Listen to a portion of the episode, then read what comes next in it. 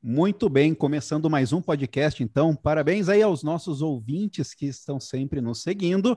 Compartilhe com o seu amigo para a gente fazer o nosso canalzinho crescer.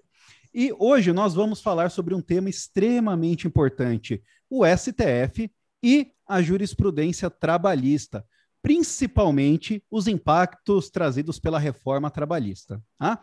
Então, sem mais delongas, vamos começar com a nossa amiga Júlia. Boa noite. Bom, pessoal, é, o tema escolhido por mim foi a DPF 323, que discute a outra atividade de normas coletivas, né, a situação das cláusulas de acordos coletivos com, e a validade em relação aos contratos de trabalho. E a DPF 323, ela analisa, na verdade, a súmula 277 do TST. É, eu acredito que antes disso é preciso que a gente delimite, né, quais, quais são as três hipóteses de extensão temporal da, das normas coletivas. A, no caso, a aderência limitada pelo prazo, que é quando as normas vigoram apenas no prazo estipulado, e que é hoje a hipótese prevista em lei, segundo o artigo 614, parágrafo 3 da CLT, que é de dois anos. A segunda hipótese é a da aderência limitada uh, por revogação, que é a contemplada na súmula 277 do TST, ou seja, as normas coletivas vigoram até que uma negociação coletiva ulterior as modifique ou as suprime, ainda que ultrapassado o prazo delimitado de vigência né, do, do diploma, e por fim a aderência restrita, que as normas coletivas elas vigoram por prazo indeterminado, como se fosse uma espécie de cláusula contratual. É, historicamente, num primeiro momento, a partir da Constituição de 88, a, a corrente adotada foi a aderência limitada pelo prazo. Né? Em 88 mesmo, o TST uma, a súmula 277 na redação original, que dispunha só sobre a sentença normativa, mas dizendo que as condições de trabalho alcançadas por força da, da, da sentença normativa, elas vigorariam pelo prazo assinado. Em 2003 foi editada a OJ 322, relativa aos acordos coletivos e que diziam sobre a invalidade de cláusulas do termo aditivo prorrogando o acordo por prazo indeterminado. Ou seja, tanto no, no, no caso das sentenças normativas quanto no caso do, da, do acordo coletivo, né, a aderência era limitada ao prazo estipulado no diploma coletivo. Em um segundo momento, a súmula 277 ela foi alterada para contemplar também os acordos e convenções coletivas em 2009, ou seja, ainda assim, relativamente à, à aderência limitada ao prazo. E, posteriormente, em 2011, o Pleno do TST editou o, o precedente normativo 120 da SDC, uh, estabelecendo a ultratividade relativa das sentenças normativas. Posteriormente, Pleno alterou a súmula 277 e estabeleceu que tanto as sentenças normativas quanto os acordos e convenções coletivas é, estariam, integrariam contra, os contratos individuais de trabalho e somente poderiam ser modificados os primeiros mediante nego, negociação coletiva. Ou seja, foi um avanço jurisprudencial, segundo a melhor doutrina, né, de, no sentido de prever a aderência uh, limitada por revogação ou outra atividade relativa, e que melhor contempla as diretrizes lançadas pelas normas constitucionais, porque é, é íncito a negociação coletiva que tu precisa ter uma base mínima para tu poder negociar condições melhores, né?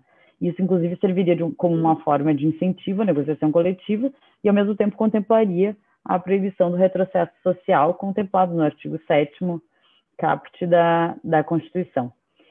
Num terceiro momento, no entanto, em 2016, outubro de 2016, o ministro Gilmar Mendes deferiu uma suspensão uh, liminar, uma medida liminar na DPF 323, para suspender o, a, a eficácia, a vigência da súmula 277. Segundo o ministro Gilmar Mendes, ao, ao deferir a liminar, é, a liminar foi deferida porque a no caso, fere os princípios da legalidade da separação dos poderes, porque a outra atividade relativa não encontra um embasamento legal, segundo o ministro. Aí, num quarto momento, é, essa interpretação do ministro Gilmar Mendes, inclusive, foi uh, densificada no artigo 614, parágrafo 3 da CLT, já mencionada. Né? Então, o que eu acredito que é a tendência do TST na DPF 323, uh, que inclusive teve o julgamento iniciado agora em 17 de junho, mas foi suspenso acredito que seja manter a tendência já proferida na liminar em relação a declarar uh, inconstitucional a súmula 277 nessa parte, né? Isso, inclusive, estão, os processos estão todos suspensos até uh, em relação a isso e, e contemplar realmente a, a, a, a, desculpa, a redação dada ao artigo 614, parágrafo 3 pela reforma trabalhista, no sentido de a aderência ser realmente limitada ao prazo. É, tem uma grande crítica em relação a isso, porque limita a autonomia privada coletiva, desincentiva a negociação coletiva, não incorpora o espírito da Constituição, porque a ultratividade, pelo menos em relação à sentença normativa, está explícita no artigo 114, parágrafo 2 da, da Constituição, e também não garante equivalência entre os contratantes coletivos, né? Porque eles chegam para uma nova negociação e sem pé de igualdade. Como é que um sindicato dos trabalhadores vai conseguir negociar com um empregador sem, no mínimo, bases um pouco melhores? Sempre retorna a um estado anterior, a um, a um nada, né? A um limbo. Então, é basicamente isso, assim. São essas as críticas, essas as, as interpretações, mas eu ainda assim acredito que o STF, pela tendência de manter, de, de realmente não, não encontrar na jurisprudência do TST um embasamento legal, vai manter a decisão liminar e declarar inconstitucional a, a súmula, julgar inconstitucional a súmula. Comentários. Vai lá, Breno. Boa noite, pessoal. Tudo bom? Tudo bom, Julia? É, então, eu, se eu bem entendi, é, eu, desculpa se eu não tiver entendido tão bem, mas essa DPF ela é anterior à reforma trabalhista, né? Isso que ela é, atacava a súmula, né, do TST que encampou a questão da ultratividade. Depois da reforma, então, trabalhista, né, que vedou expressamente a ultratividade, acho que a questão deve ter ficado mais realmente bem assim consolidada nesse sentido, como você está falando, né? Uma coisa interessante que eu ouvi é, já, que você falou assim, não, pela melhor doutrina, eu acho que é, seria melhor a teoria da, é, da aderência limitada à revogação, eu acredito que tenha sido isso.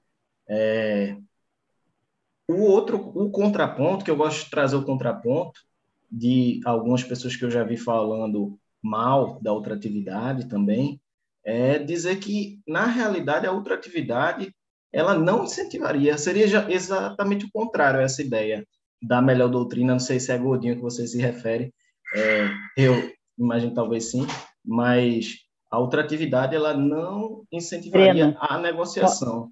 Posso... Era só, era só isso mesmo, manda lá. Mas eu quero retificar, então, acho que a gente nem pode trazer como melhor doutrina realmente. Acho que a doutrina mais conhecida, de repente.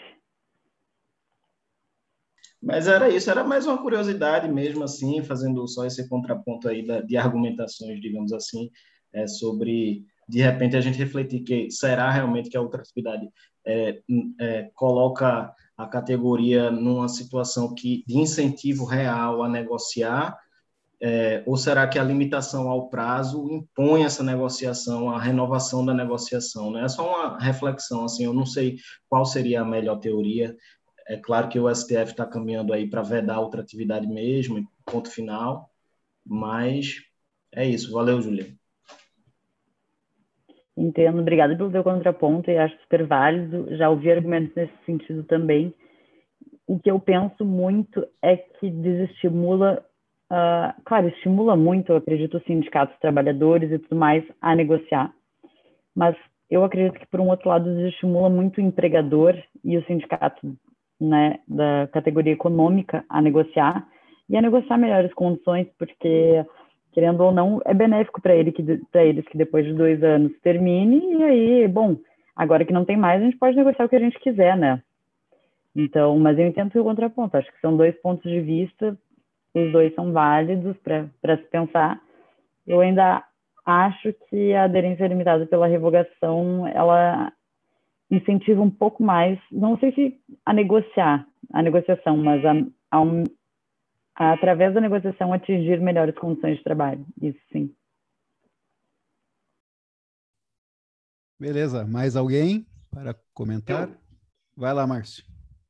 Não seria o caso, assim, é já uma, eu já estou fazendo uma conjectura, né? Isso não existe. Mas não seria o caso de, por exemplo, é, no caso, aplicar a teoria da, da aderência limitada à revogação, ou então uma, ou uma aderência limitada ao prazo, mas, no caso, ir progressivamente estabelecendo uma, uma repristinação da norma anterior para incentivar o empregador também a negociar, porque fica muito nesse tudo ou nada. Se você garante tudo, que seria a aderência limitada à revogação, o empregado não vai querer negociar. E se você né, aderir uma a aderência limitada ao prazo, aí quem não vai negociar é o empregador. Não seria o caso de estabelecer uma progressiva, uma progressiva repristinação da norma anterior para incentivar o empregador a negociar? Não seria esse o caso? Como se abrisse uma janela para negociar, se não negociasse, repristinaria. É, tá aí. Fala, Breno. Estou fazendo conjectura aqui, tá? Não me chama de louco, não. Não, eu acho que até que seria interessante, mas a, a, o problema é que se a gente não tem embasamento, segundo a STF, embasamento legal, nem para defender uma qualquer outra atividade, tu imagina uma eventual repristinação, que não é admitida por nada. Breno. É interessante aí a, a tese do Márcio, tem que escrever, Márcio, sobre isso aí.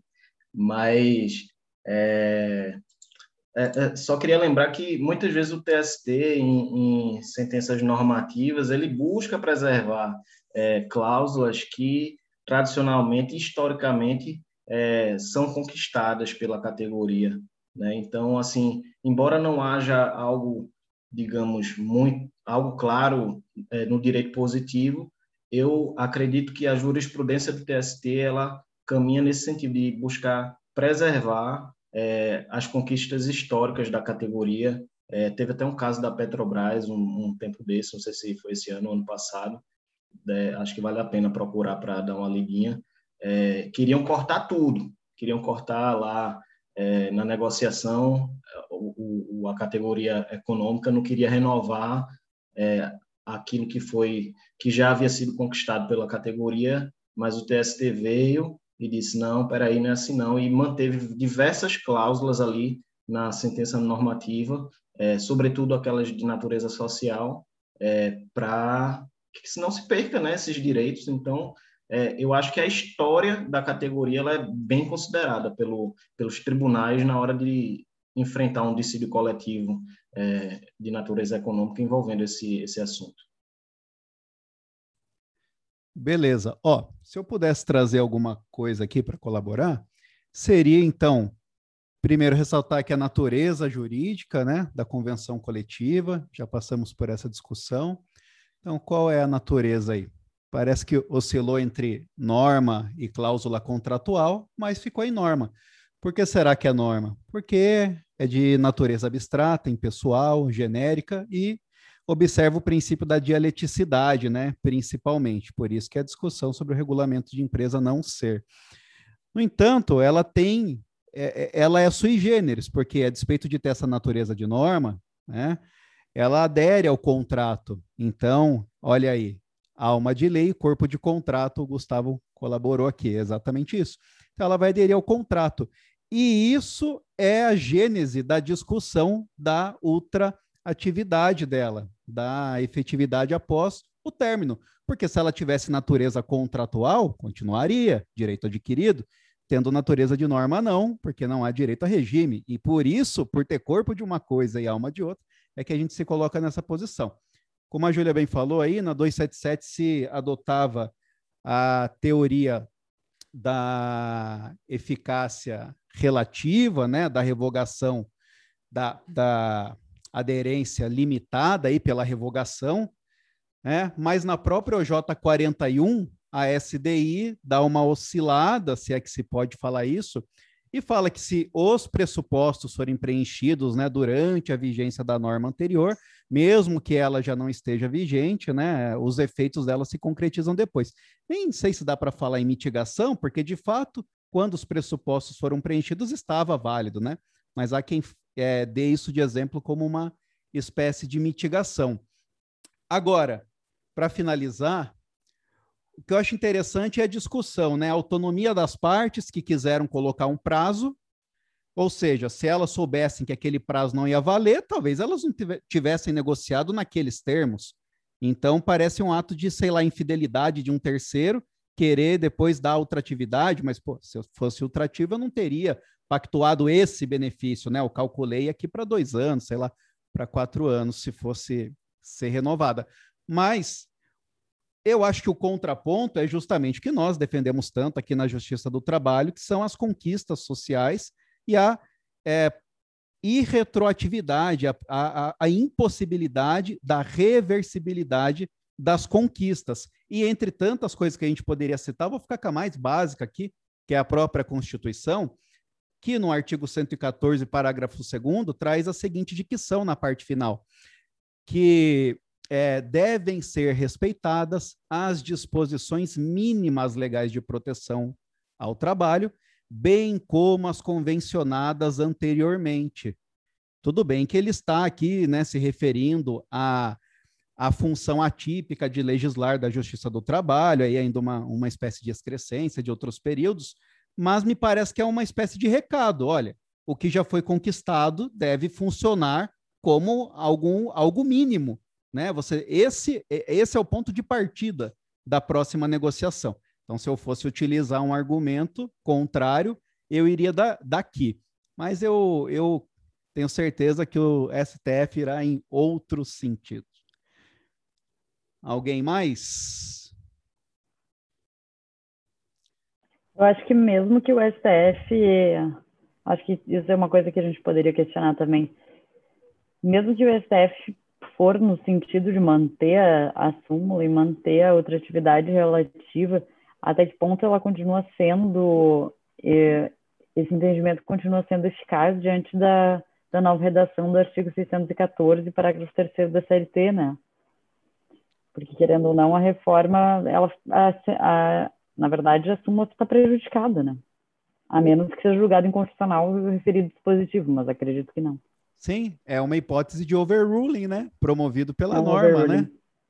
Exatamente. Promovido pela norma, que é a exceção em que você não precisa esperar o tribunal que fez o precedente modificar. Você mesmo vai lá e modifica. É, isso lembra alguma prova que traumatizou algum de vocês ou não? Então, pois é, eu acho que é, por mais que a gente seja né, sei lá, progressista, ou que a gente tenha um viés mais emancipatório, né, da, da interpretação constitucional, realmente acho que fica muito difícil o exercício de contornar normas muito claras, assim, né, como essa da CLT. Um, um verdadeiro efeito backlash aí, mas que eu acho que deve, deve haver algum limite. Os críticos do neoconstitucionalismo falam muito isso, né? Quer dizer, até onde o magistrado vai lá e torce e, e faz uma nova norma, né? Eu, eu sou favorável desse espírito neoconstitucionalista, mas realmente eu acho que tem tudo tem limite. Então, se, se a norma está lá claríssima, falando que não pode ter é, ultratividade, eu realmente acho que fica difícil a gente interpretar em sentido oposto mesmo. Vai lá, Gustavo. Ah, só para fazer uma contextualização histórica, o que é a súmula 277, a redação inicial dela, anterior à, à atual, ela tra tratava da do princípio da, da ultratividade por, pelo prazo, né? da não, da não ultratividade, da, da aderência pelo prazo. Depois, em 2009, é que a tese do professor Godinho prevaleceu no TST e foi alterado. Então, é, antes de 2009 era essa, o que hoje vige pela norma e a partir de 2009, que é o que gerou a DPF, eu estou falando porque isso eu vou acabar resvalando nisso na, na ideia da, da alteração das súmulas, lá que eu tenho, vou falar. Então, é uma das críticas que que a justificativa da, da reforma trabalhista trouxe em relação à justiça do trabalho, a essa que eles chamam de, de jurisprudência pendular, e, e, vai acabar acontecendo basicamente o que aconteceu com a terceirização, né? Eles declararam a inconstitucionalidade da, da, da, da, súmula e a lei já tinha mudado, então ficou só para as situações anteriores à, à reforma mesmo. Vou passar a palavra ao Márcio, mas eu percebo que existe essas janelas aí, porque como é a maioria de oportunidade, né? Em 2012 a gente teve uma grande né, revisão lá das súmulas e foi de caráter bem ampliativo, né? Em 2012. E depois, né, do, dos últimos anos para cá, em sentido oposto. Então, formou a maioria para ser emancipatório, vai lá e muda. Formou maioria para restringir, vai lá e muda de novo. Então, é fácil até perceber um pouco na, na quem acompanha a história, né, assim, do TST mesmo. Vai lá, Márcio. Não, só para complementar, é, o Saulo disse que é adepto do constitucionalismo, mas tem algumas pessoas que, como diferente do Saulo, elas meio que não, não tem limites, vamos dizer assim, né? Não que esteja errado, tá? Mas eu vou introduzir só para o debate, né? Tem alguns, não sei se é o Américo Plá Rodrigues que fala isso, mas tem algumas pessoas que defendem que inalterabilidade contratual lesiva ela abrange também preceitos legais. Aí eles é, fundamentam basicamente na progressividade dos direitos sociais prestacionais, é, ausência de, é, de violação, retrocesso social ou de, uma, ou de uma inovação legislativa que seja tendente a abolir uma cláusula pétrea, é, mínima existencial, maior efetividade dos direitos fundamentais. Então, assim, tem gente que defende, embora, é, a, a meu ver, minoritariamente, pelo que eu já li até hoje, mas que defende que, inclusive, normas legais, ou então normas contratuais, inclusive as normas coletivas, não haveria como alterar para pior, né? no caso, aviltar direitos fundamentais, mesmo em uma norma, uma norma jurídica. Né? Ué, Márcio, em 2016, não foi acrescido o item 3 na súmula 191 sobre os eletricitários, e que resguardou um regime jurídico para os eletricitários contratados até 2012, e que é, que é mais que isso, que é numa grande mistureba, né? Que o TST promoveu lá, confundindo direito adquirido, né? Cláusula contratual e regime jurídico. É, isso é um grande exemplo. Tanto que, nas primeiras horas da reforma, eu ainda não tinha estudado tanto o tema, e eu falei: bom, TST, se quiser manter a coerência dele, vai ter que aplicar a reforma só para contratos iniciados pós 11 de novembro de 2017. Lógico, não foi, a, não foi o que aconteceu, porque até depois eu fui descobrir, estudando um pouco melhor, até o professor André Molina, né, do, que deu aquela aula para gente, fiquei fãzaço desse cara, acho que já é o terceiro ou quarto podcast seguido que eu falo o nome dele, inclusive, o cara é fera demais, mas é porque ele abriu os meus Surgiu um convite para ele, viu? Vou falar para ele, vou falar. E vou mandar esse trecho aqui e vou falar lá, professor. A gente fala de você direto.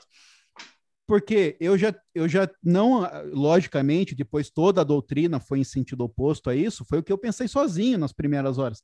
E o Godinho, se eu não me engano, naquele amarelinho que ele lançou também, logo com a aprovação, me, ele chama atenção para isso também. Mas depois, logo depois, ele, ele, ele revê isso daí não é nem rever, porque vamos dizer, ele não, não cravou né, a posição, mas ele mencionou isso aí.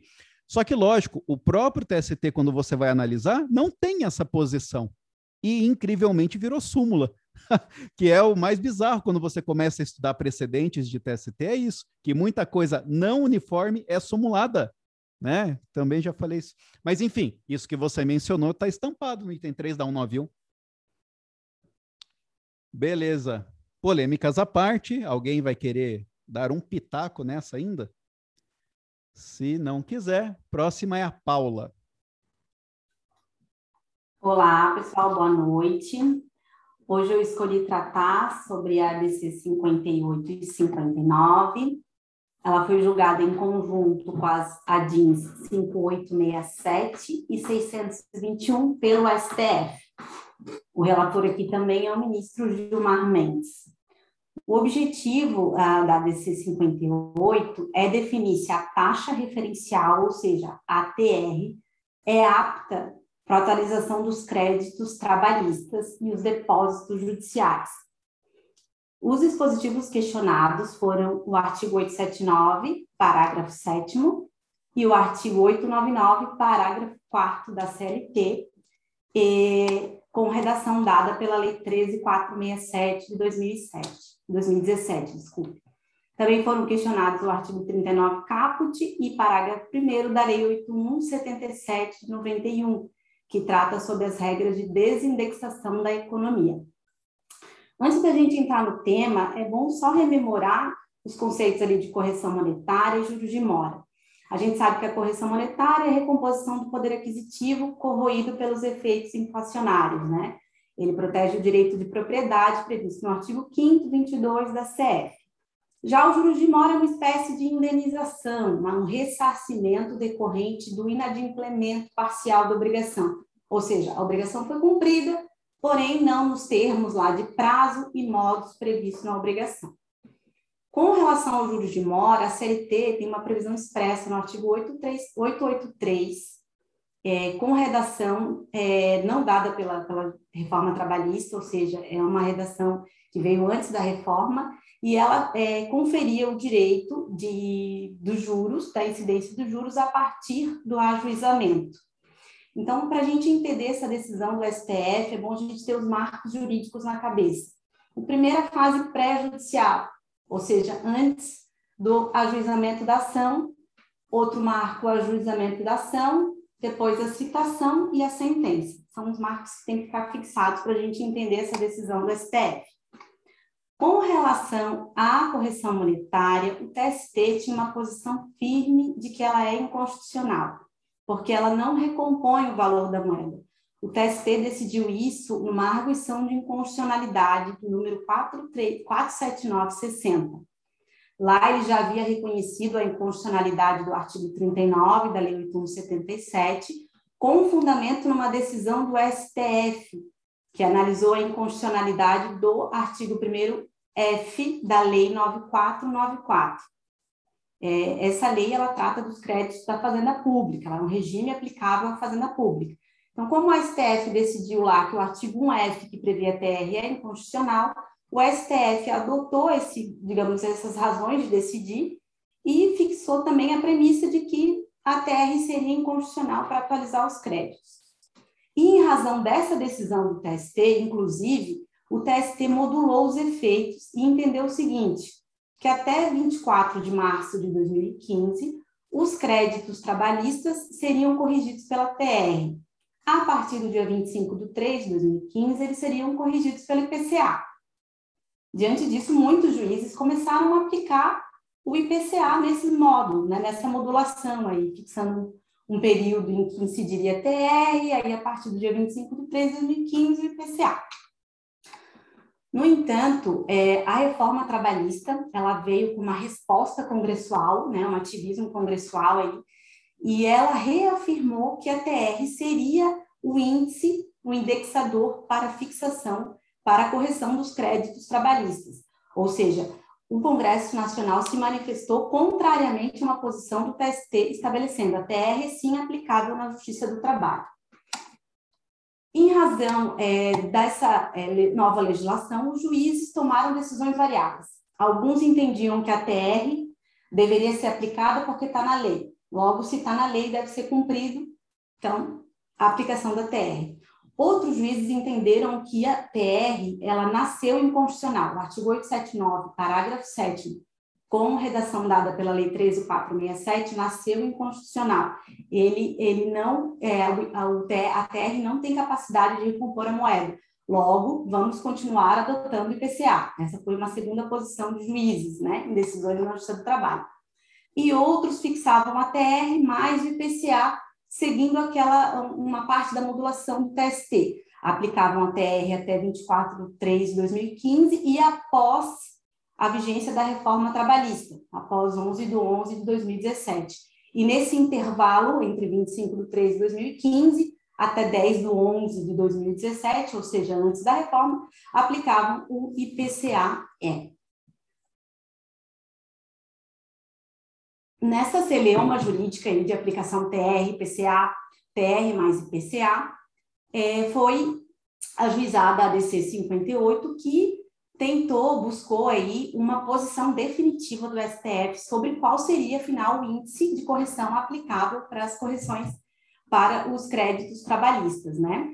Então, o STF, nessa decisão né, de, de relatoria do ministro Gilmar Mendes, rememorou que a TR é insuficiente para a atualização dos créditos, da atualização monetária das dívidas do poder público, pois a sua utilização via direito de propriedade, e aí, com base nisso, foi declarado o artigo, é, a inconstitucionalidade do artigo 1F da Lei 949497, também rememorou com a quantificação do juro segundo o índice de poupança é ofensivo à isonomia, porque se a Fazenda Pública corrige os seus créditos com base na Selic, o, é, o portador, o titular de um crédito em desfavor da Fazenda também tem o mesmo direito, tá?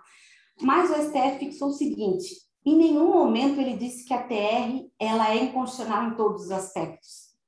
O STF não entende, ele manifestou a decisão dele não nesse sentido. Por quê? Porque a TR ainda é um índice aplicável para as correções da, é, da poupança, do FGTS, do sistema financeiro de habitação. Então, se fosse considerar difusamente a TR como inconstitucional, todos esses outros fundos e contas não poderiam ser atualizados segundo o, o, o índice de poupança, segundo a TR.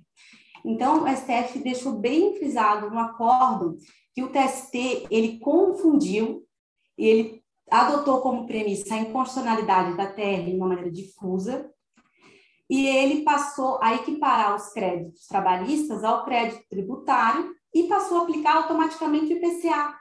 Só que o IPCA ele foi adotado para os créditos do poder público porque havia uma praxe administrativa. Então, quando foi levada essa situação para o STF, numa decisão do ministro Fux, ele simplesmente chancelou uma praxe administrativa. E, e para que é, os créditos fossem é, atualizados segundo o IPCA, ele simplesmente confirmou uma situação que já era, já ocorria no meio administrativo. E aí o TST pegou essas decisões de inconstitucionalidade da TR, IPCA, e passou a aplicar na Justiça do Trabalho. Então, foi uma grande crítica que o STF fez no acórdão dele, essa posição tomada pelo TST. No entanto, depois de fazer toda essa digressão, o STF, a partir da análise de repercussão econômica, inclusive no acórdão tem uns, um, umas comparações, é, utilizando um crédito, fixando um período de cinco anos, aí eles fazem uma atualização pela TR, fazem uma, uma atualização pelo IPCA e uma atualização pela Selic. Aí, a partir disso, se entendeu que o o que os créditos trabalhistas eles devem ser é, atualizados com base nos mesmos índices adotados pela, pela Justiça Comum. Né? E aí foi fixada a tese que eu peço licença aqui para ler, porque é bem importante. Por maioria, julgou parcialmente procedente a ação para conferir interpretação conforme a Constituição ao artigo 879, parágrafo 7 e ao artigo 899, parágrafo 4 na redação dada pela Lei 13467 de 2017, no sentido de considerar que a atualização dos créditos decorrentes da condenação judicial e a correção dos depósitos recursais em contas judiciais na Justiça do Trabalho deverão ser aplicados até que sobrevenha a solução legislativa os mesmos índices de correção monetária e juros vigentes para as condenações cíveis em geral, quais sejam a incidência do IPCA na fase pré-judicial e, a partir desta ação, a incidência da taxa Selic, com base no artigo 406 do Código Civil. Então, a STF considerou que a adoção do IPCA não tem embasamento legal e que deveria seguir o 406 do Código Civil, que estabelece que faz ali a alusão aos créditos da Fazenda e a incidência da taxa Selic por consequência. Lembrando que essa decisão do STF ela não se aplica para os créditos da fazenda pública, que continua segundo o regime próprio, previsto na Lei 9494 de 97. Então, qual que é o atual cenário? O atual cenário é o seguinte, na, na fase pré-judicial, vai ser aplicável IPCA, mais os juros de poupança lá já previstos no, no artigo 39 da Lei 8177 de 91. E na fase judicial, a partir da citação, vai aplicar o, a variação Selic, que é o Sistema Especial de Liquidação e Custódia, que contempla a correção monetária e os juros de mora. Então, com base nessa decisão do STF, a gente pode extrair de antemão que, embora os juros não tenham sido questionados nessa decisão, eles sofreram impacto da decisão, por quê? Porque como a Selic ela contempla tanto a correção monetária quanto os juros de mora, não tem como aplicar os juros previstos lá na CLT, no artigo 883, porque senão aconteceria o bis in idem.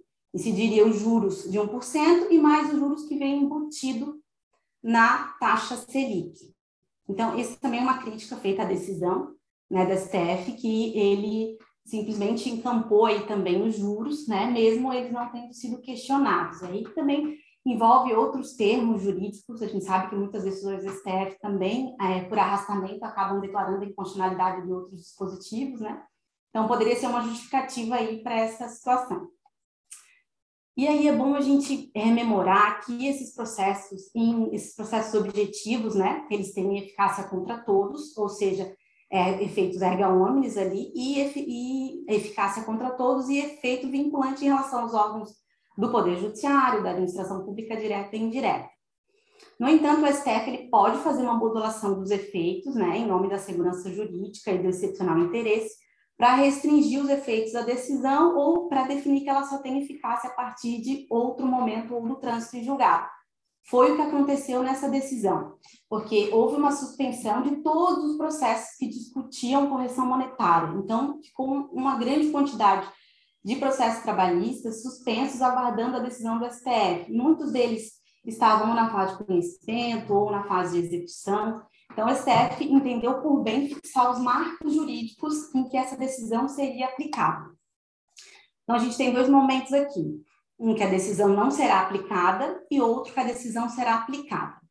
A decisão do STF vai ser aplicada quando o pagamento já tiver sido realizado, seja pelo ITR, seja pelo IPCA e juros de 1% ao mês, ou seja, eles não vão sofrer discussão. O que está pago está consolidado. Não incide essa decisão do STF. Ela não vai ter efeito sobre essa sentença, sobre esses pagamentos realizados é, com base no índice que for. Também vai ser é, mantida a decisão do STF nas sentenças transitadas em julgado, que expressamente adotaram na fundamentação o índice de correção monetária e os juros de mora. Ou seja, os dois índices têm que estar fixados expressamente, né? E a sentença transitada em julgado. A gente, é bom até é, observar que nessa decisão do STF, ele, ele imprimiu o efeito vinculante às razões de decidir. Porque o índice ele pode estar fixado tanto na fundamentação quanto no dispositivo. Então, aí emerge o que a gente chama de transcendência dos motivos é, determinantes, né? Então, mesmo que ela esteja lá na fundamentação, vai ser aplicável, vai ser vinculante e não vai decidir essa decisão do STF. Por outro lado, será aplicado o resultado do julgamento na DC 58 e 59 a todos os processos sobrestados na fase de conhecimento com sentença ou não. Então, seja, os processos que estão sobrestados com sentença ou não em fase de recurso, né? Vai ser aplicada a decisão do STF de maneira retroativa, ou seja, a variação Selic que contempla os juros de mora e a correção monetária, sob pena de inexigibilidade do título judicial, porque fundado em interpretação contrária ao posicionamento do STF.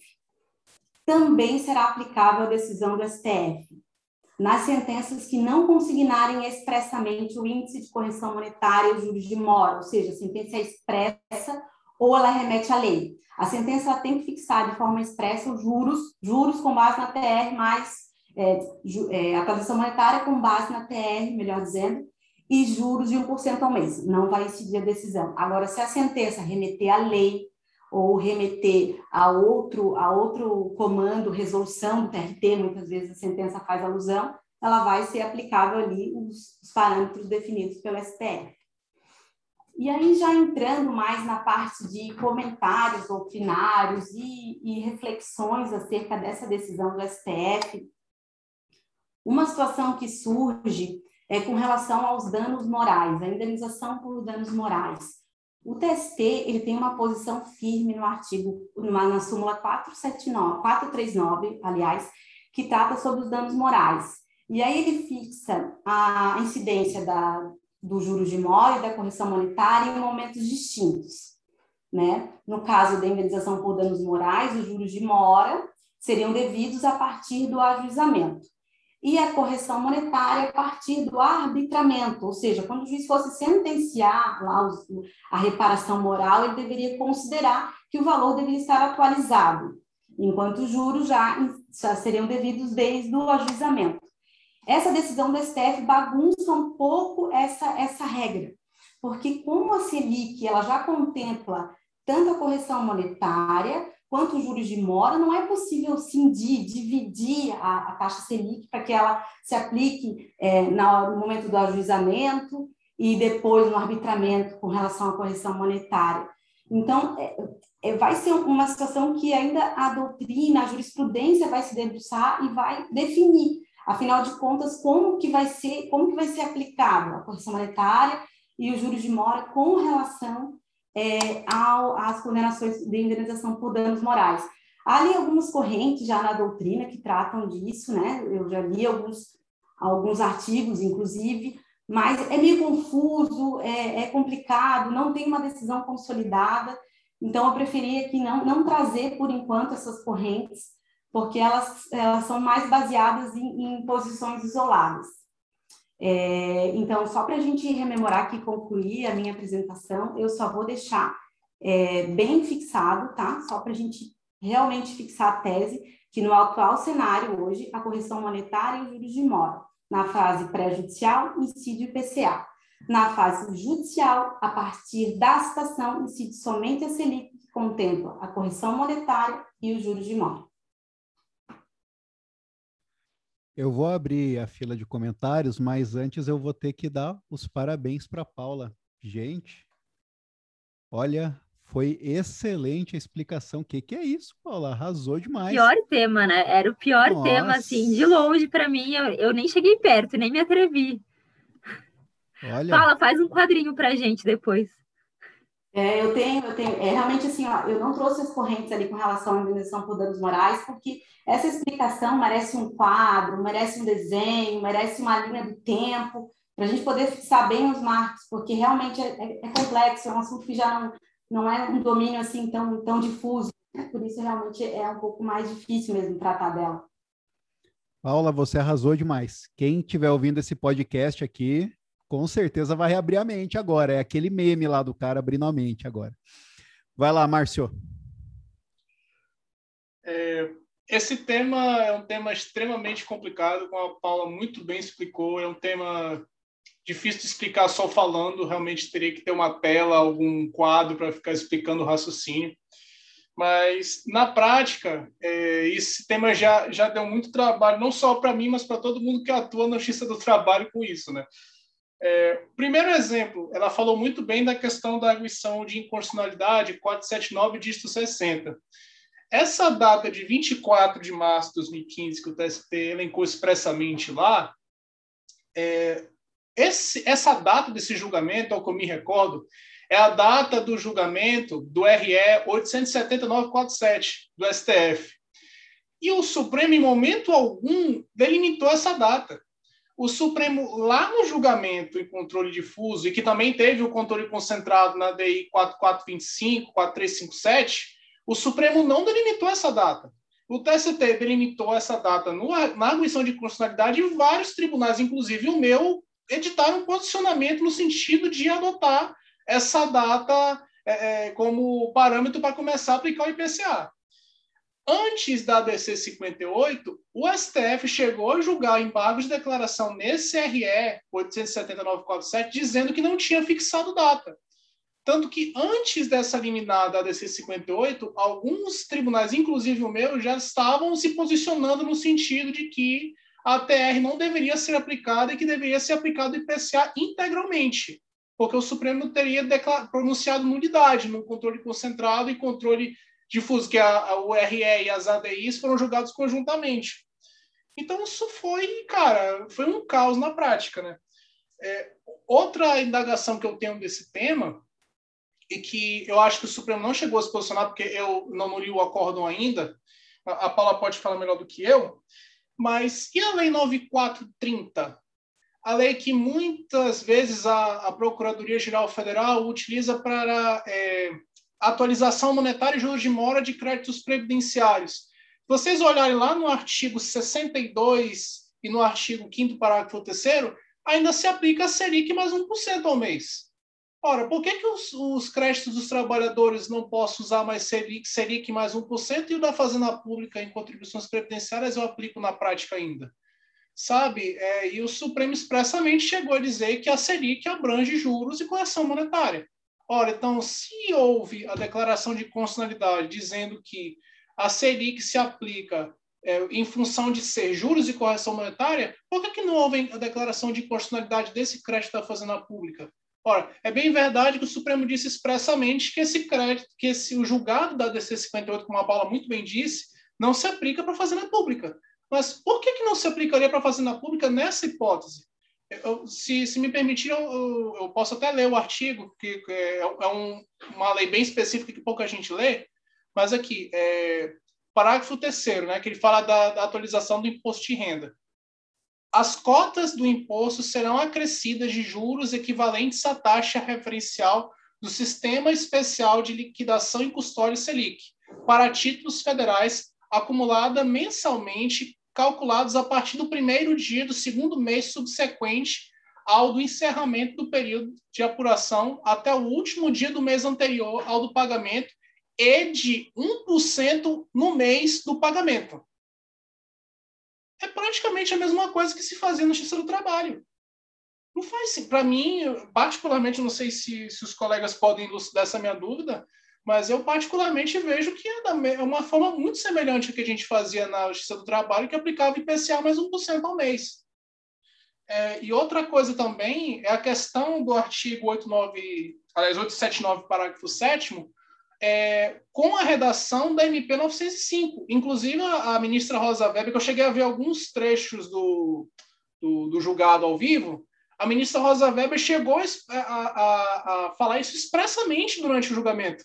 Ora, mas se a reforma trabalhista, aliás, se a MP 905 adotou expressamente esse parâmetro, por que não aplicar esse parâmetro no, no julgamento? Isso foi antes do julgamento, no final ela ficou vencida. Mas é, é, é uma hipótese se falar também, ora, se o, a, a medida provisória 905 chegou a adotar expressamente esse índice, por que, que não, não adotar esse índice para Justiça do Trabalho, não chancelar esse índice no julgamento? É, enfim, são várias, são várias controvérsias a respeito desse tema que senão a gente fica a noite toda falando nele, né? Então, mas pelo que eu li do acórdão, o STF ele se baseou muito nas decisões do STJ. Tanto que esse, esse quadro comparativo, ele é copia e cola da decisão do STJ em relação aos créditos é, civis em geral. É, com relação à Lei 9430, eu não é, percebi em nenhuma passagem em relação às argumentações, tanto do autor né, da ação, é, de que deveria ser aplicado esse 1%, eu até acho que é porque se discutia só a correção monetária. Então, muitos argumentos relacionados aos juros, eles não vieram para os autos. Eles simplesmente eles foram ignorados e só tomado em conta a decisão ali do o que o relator entendia por correto, né? Com base na decisão ali muito do STJ. Então, por isso que eu acho que ficou prejudicado todo esse debate com relação aos juros de 1% ao mês, e no final das contas, quem saiu perdendo foi o trabalhador, porque algumas fases, é, em alguns é, períodos é prejudicial, né? A taxa Selic ali como, como índice de correção mais os juros. Então, eu acredito que tenha sido realmente em razão dessa prejudicialidade que a decisão ela encampou também os juros, então toda a discussão em relação a eles foram, foram ignorados. Breno? Você vê também a questão de é, um crédito que é, abre aspas, acessório ou principal, que seria o crédito tributário, que é pago em função de serem pagos salários de contribuição ao trabalhador, é, o crédito acessório é remunerado de forma mais, é, mais benéfica do que o crédito do próprio trabalhador, que ensejou o próprio crédito tributário. Isso não faz sentido.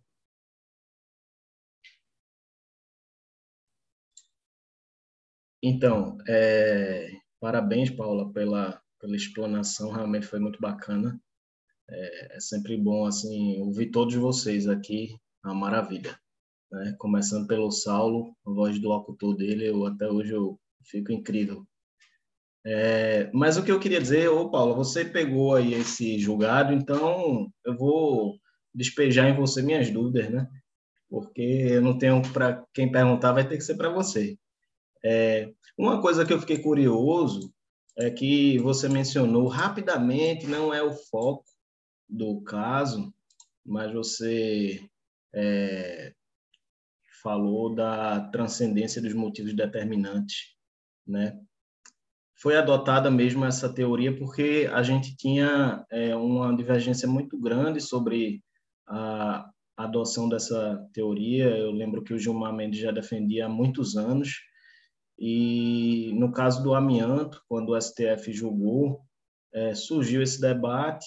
Muitos falaram que o que o STF fez naquele caso é um caso complexo também, que aqui para dizer um, o que houve exatamente, não acho que vai demorar um, um tempo grande, é, mas aí muitos falaram que teria sido o caso de aplicação da transcendência dos motivos determinantes e outros disseram que foi abstrativização do controle difuso né? Cada um que disse uma coisa e até hoje, assim, eu acho que foi transcendência de motivo determinante. Já pensei muito sobre o assunto, tá? Mas eu vi pessoas muito importantes falando que não.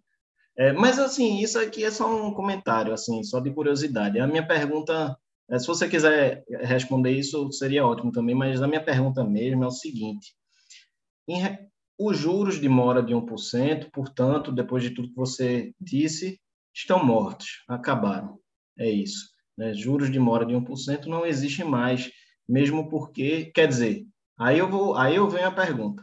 O artigo 883 da CLT, como você chegou a mencioná-lo, ele fala expressamente o seguinte, que não pagando o executado, nem garantindo a execução, seguir-se-á a penhora dos bens, tantos quantos bastem ao pagamento da importância da condenação acrescida de custas e juros de mora, sendo estes, em qualquer caso, devidos a partir da data em que for ajuizada a reclamação inicial. E aí você me diz que o STF é, mandou aplicar Selic como critério também de juros de mora a partir da citação. O que é que a gente vai fazer entre o ajuizamento e a citação, que a gente sabe que são é, coisas que não acontecem de forma simultânea. Vai lá. Então, Breno, com relação à transcendência dos motivos determinantes, é, essa é uma interpretação é, com relação à decisão do STF. Então, o STF não, não, de maneira nenhuma disse que transcendem os motivos da sentença lá e a fundamentação se fixada se fixado os juros de mora e hum, é, o, a atualização a, desculpa, a correção monetária mais os juros de mora, ela, ele vai é, ter efeito vinculante. Isso, isso não foi não foi manifestado em nenhum momento no acórdão a, essa expressão, transcendência dos motivos determinantes, nem a abstrativização né, do, dos motivos. O que se extraiu da decisão do STF foi isso. Como ele deu força aos fundamentos da sentença, de modo que se ela fixar esses parâmetros, não vai incidir a decisão do STF, uma interpretação que foi dada é que o STF está, assim, assumindo, mais uma vez, essa questão da transcendência dos motivos determinantes.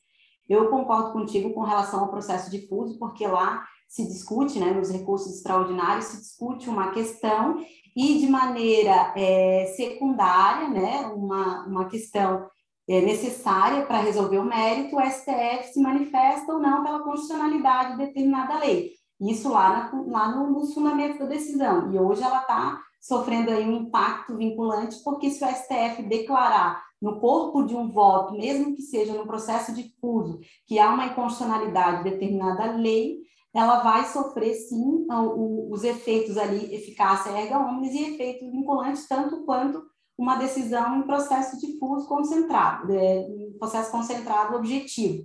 Então, eu acho que é isso mesmo, a tendência é essa, até porque o STF não tem por que o STF ficar toda hora se manifestando sobre uma questão que já foi resolvida, só porque ela foi resolvida no processo difuso e não foi num processo objetivo. Com relação aos juros de mora, essa fixação é, do STF de que na fase pré-judicial, ou seja, antes do ajuizamento da ação, fixa, vai incidir o IPCA, ele vai acabar sendo devido até a citação. Então, é, um dia antes da citação, digamos assim, né, vai incidir ainda o IPCA. A partir da citação, inclusive, a taxa Selic. Essa é a interpretação que se dá aos parâmetros de fixação da correção monetária do juros de mora, de acordo com o acórdão né, e entendimento do STF, inclusive fixando os marcos ali jurídicos de aplicação. Espero ter respondido a pergunta. É, sim, respondeu. É, uma outra coisa, assim, essa essa questão que você disse de que é, o, a fase pré-judicial e, portanto, a aplicação do IPCA iria até a citação, isso isso ficou no, dito pelo STF ou a interpretação que você ou que você leu? Assim, eu só queria tirar essa dúvida porque é, se foi o STF a gente não tem mais o que discutir, né? Mas eu queria saber se é uma questão que está sendo travada, ainda debatida, é, ou está fixada já pelo STF. Sim, o STF fixou de maneira expressa, tanto que não, não se aplicam mais os parâmetros é, antes estabelecidos pela Justiça do Trabalho, hoje são os parâmetros definidos pela STF na fase pré-judicial, PCA, a partir da situação Selic. Não, e isso está expresso no voto, não a possibilidade de incidência de juros de 1% ao mês, porque isso configuraria bis in idem, e se, e se diria os juros de mora embutidos na Selic e os juros da CLT, ou seja, o artigo 883 está afastado, não se aplica mais. Tanto que... sim, sim, desculpa, mas aí ele fala que fase pré-judicial é, é a testação, certo, massa. Então eu vou para outra pergunta que eu tinha, é, que é o seguinte, digamos que, por exemplo, é, a, a sentença não fala sobre essa questão, certo? Aí o juiz vem na fase de liquidação e se por algum motivo ele é, manda aplicar a TR mais juros de 1% ao mês. E aí a gente tem depois um agravo de petição questionando a correção monetária. É, o TRT, como é que ele faz para lidar com isso? Quando é, o recurso, o agravo de petição, ele questiona apenas a correção monetária fixada ali pelo juiz e não não trata a respeito dos juros, o que é que se deve fazer isso? Isso aqui é uma dúvida prática, assim, que eu estou é, precisando de ajuda. Então, é, aí a gente aplica aqueles marcos jurídicos ali fixados pelo STF, né? Se é, há decisão transitada em julgado que fixa expressamente a correção monetária e os juros de mora, vai ser executado dessa forma, ou seja, o agravo de petição ele não vai ou ser deferido em relação ao executado e também vai ser é, não vai ser acolhido se, vai, se for em relação ao exequente. Por quê? Porque se for fixado na sentença expressamente, não há mais discussão. Na sentença transitada em julgado, né? Que bem claro, o processo já esteja na fase da execução. Se estiver na fase da execução, com sentença transitada em julgado, é, cuja a decisão lá fixou expressamente é, correção monetária pelo IPCA, por exemplo, mais juros de 1% ao mês, transitou em julgado, vai ser executado dessa forma. Não vai caber a aplicação da decisão do STF. No entanto, se a correção, se a quanto à correção monetária tiver ficado para trás, os juros tiverem sido fixados lá na fase de conhecimento, né, e isso não foi objeto de discussão no recurso ordinário, no recurso de revista, e veio para execução sem o índice definido na sentença, índice conforme a lei, por exemplo né? índice de correção conforme a lei ou conforme a tabela do TRT. Nesse caso, não há óbice a aplicação da decisão do STF, e mesmo que a parte não tenha discutido os juros, não veio para execução, no agravo de petição, a discussão sobre os juros de correção monetária, vai ser sim aplicada a decisão do STF, do STF mesmo que seja em, em, é, em desfavor do, do recorrente. Porque como a decisão do STF ela possui eficácia contra todos, ela vai ser aplicada. E como a Selic ela traz consigo juros, vai ser modificada a sentença que fixou os juros de 1% ao mês. Então, esse seria aí uma boa, um bom exemplo de, de marcos da decisão, né? de quando a decisão vai ser aplicada e de quando a decisão não vai ser aplicada. Massa. A galera tá tirando onda aqui, dizendo que está na prova oral, mas se fosse isso, estava aprovado. Valeu. Ô, Paula, eu confesso que uma coisa eu acabei de aprender, porque assim, eu nunca peguei alguém para explicar tão bem assim que nem você fez agora para gente. Sempre ficava meio em cima do muro, tal. E sabe o que aconteceu? Justamente por esse, é, por essa questão de o STF ter se manifestado sobre juros, coisa que ele não foi incitado a fazer, é, algum, a, alguns órgãos julgadores começaram a achar que também em relação ao IPCA não se acrescentaria juros. Não sei se os colegas passaram por essa discussão nos tribunais também, não. Então, e há alguns juízes que não estão aplicando juros na, na, na fase pré-judicial, só o IPCA. Mas nessa fase, então, é tranquilo, essa parte está decidida também. É IPCA mais 1%, e depois é que é só a Selic, é isso, né? Então, Saulo, é, na decisão do STF, ela fica só o IPCA, no caso pré-judicial. Não tem a menção de que o, na, na tese, né? Lá na tese, no dispositivo da decisão, ela não fala nada com relação à incidência dos juros de caderneta de poupança. Esse é o problema, acho. Né? Antes do ajuizamento. Mas no corpo do voto, ela fala assim que, além do IPCA, vai incidir também o, ah, a tá. taxa da poupança, pra, com relação aos juros, né? Mas no, no dispositivo não tem. Realmente no dispositivo, fase pré-judicial IPCA, ponto. Isso, acho que é por conta desse dispositivo aí que eu, eu vi esse tipo de discussão, mas que, na verdade, um estudo um pouquinho melhor já, já esclarece, então, dos próprios votos, né? E se criou outra questão também de se criar uma casta, né? Entre empregados, porque se você, se você tem um empregador público regido pela CLT, você vai ter um índice porque para o empregador público o pré-judicial também é Selic, né? E se o seu empregador não for público, é, é perdão, é, não, é isso mesmo, né? Selic e Selic. E se não for público, é IPCA e Selic. Então já temos outro problema. Isonomia, né? É, acabou a isonomia e outro problema ainda. Se os créditos trabalhistas é, são preferenciais em relação aos tributários, por que, que quando vai se concluir o raciocínio, se fala, não, isso se aplica apenas aos tributários, o que não for, inclusive trabalhista, não tem problema, se aplica um índice menos, é, menos contundente, assim, né, que, que recupere menos a moeda. Ué, ao contrário, o trabalhista deveria estar no patamar preferencial, já que a própria lei o coloca dessa maneira, né? Outro erro aí, na minha opinião, meio basilar até, né?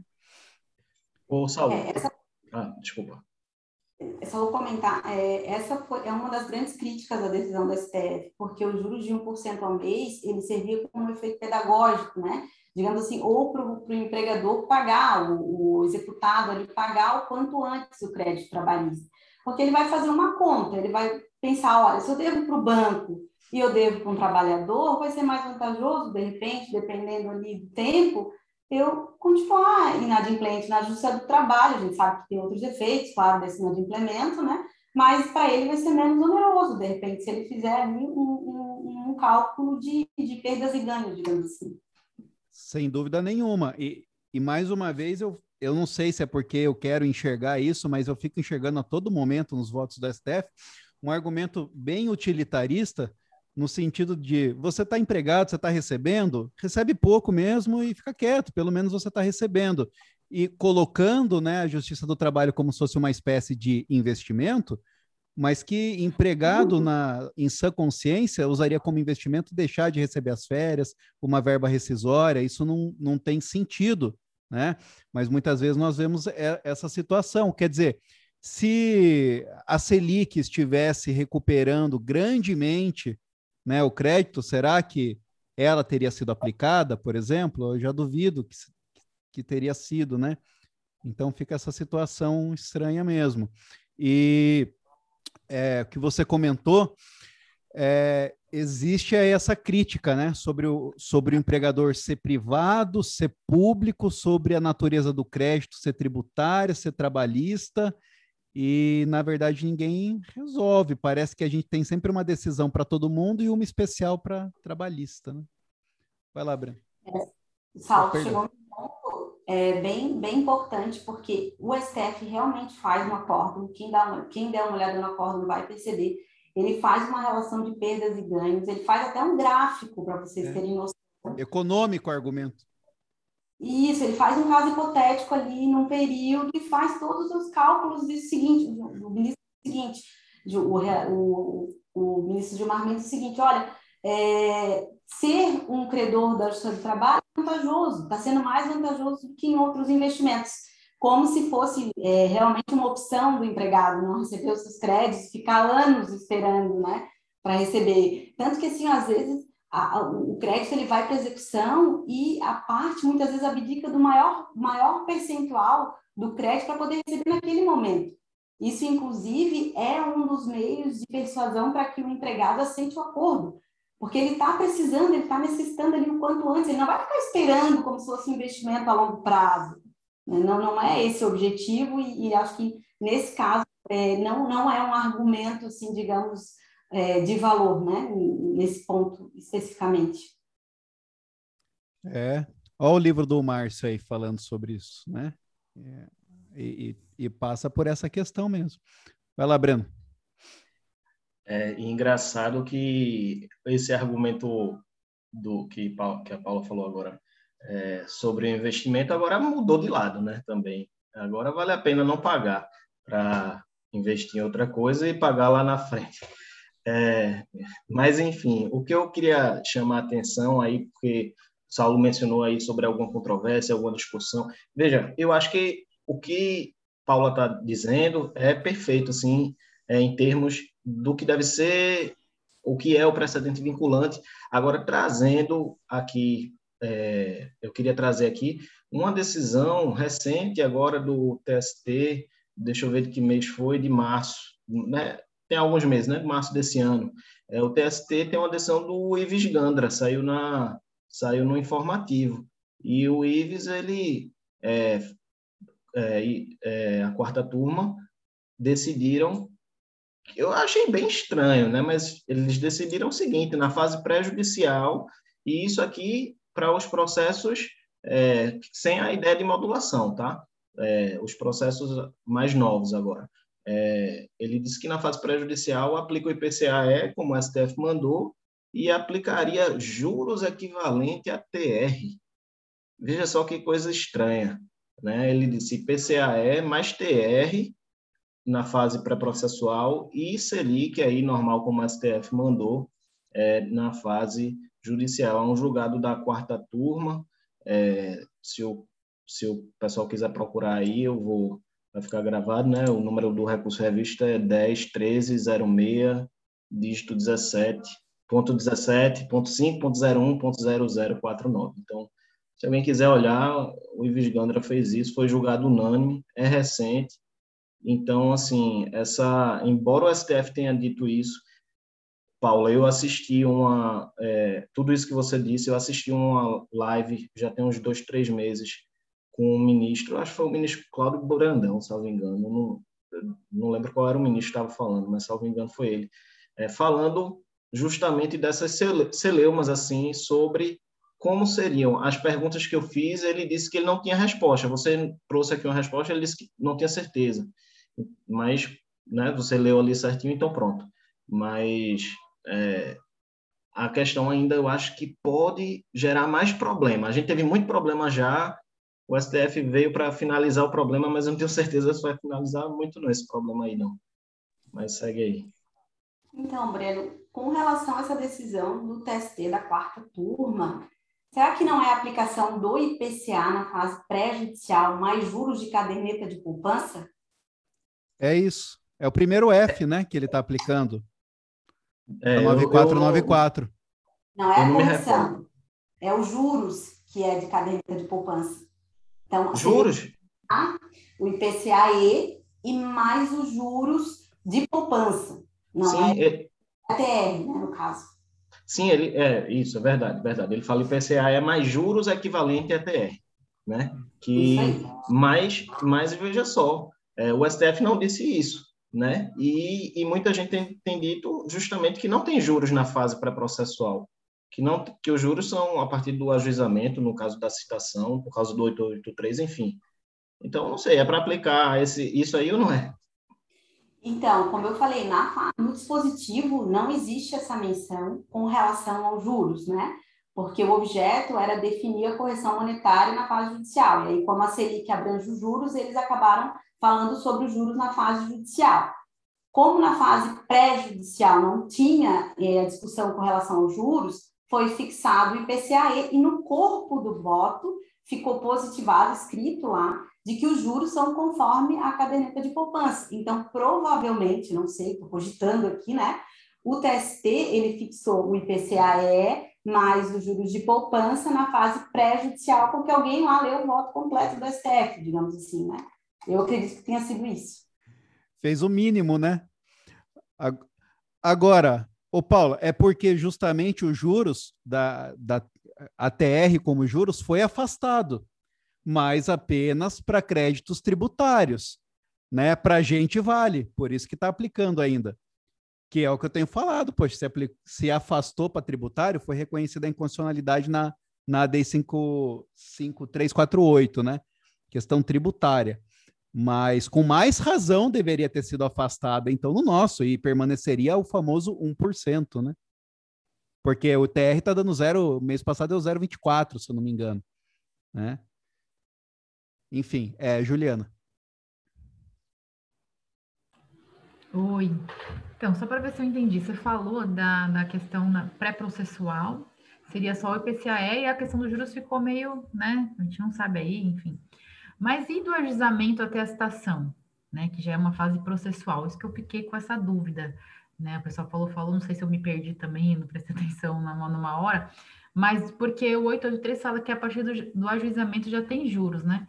E, e o STF fala que a partir da, da citação, é, o, a Selic, que já abrange os juros.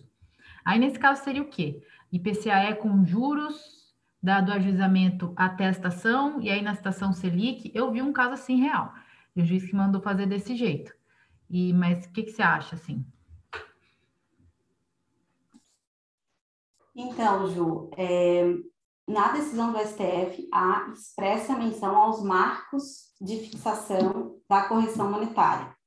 Então, ela vai incidir na fase pré-judicial até a citação, ou seja, um dia antes da citação. Então, não existe mais aquele marco de ajuizamento. A partir do ajuizamento, correm juros. No, no, no, caso, só teria correção monetária. É, é a mesma coisa, é a mesma lógica que se aplica aos créditos civis. Ah, é porque fala... Essa pré-processual dá a impressão que é antes do ajuizamento, certo? É, e como é diferente a trabalhista do civil, a gente fica meio assim, mas é, então, então só tem Selic mesmo e depois da citação, é isso, né? E antes é o IPCAE sem nada, ou essa teoria de 1% da, da, da TR, enfim.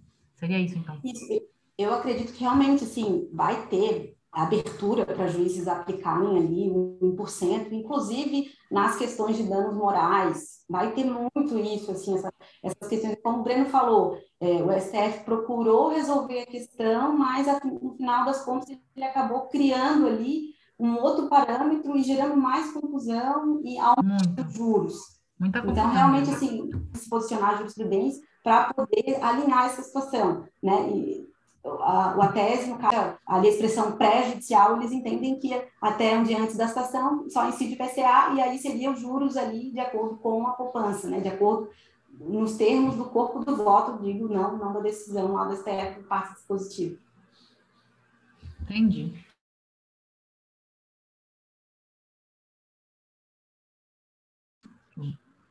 Só uma saída. Ah, voltou.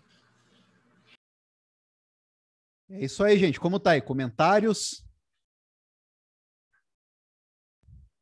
Não foi? Acho que o Gustavo chegou a levantar a mão aí. Falar. Passou?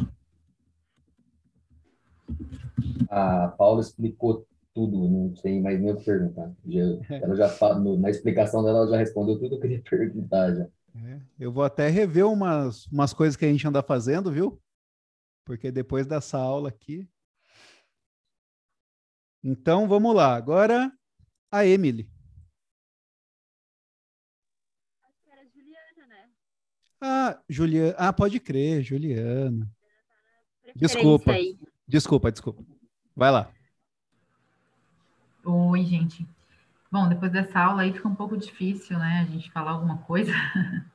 Mas deixa eu pegar eu aqui o meu... que a Juliana vai na frente mesmo, porque depois da aula Nossa, da fala... Que o sarrafo fica muito alto, né, gente? Agora tem como aqui. Vamos ver o que dá para fazer aqui. Mas vamos lá. O meu tema é até que é interessante. Vamos dizer assim, eu acho, né? Eu gosto desse tema, que é sobre a contribuição sindical. É... A gente sabe que a reforma trabalhista, ela deixou tornou facultativa a contribuição sindical, determinando que só pode haver o desconto se tiver expressa autorização, autorização prévia e expressa do trabalhador, para que seja feito o desconto.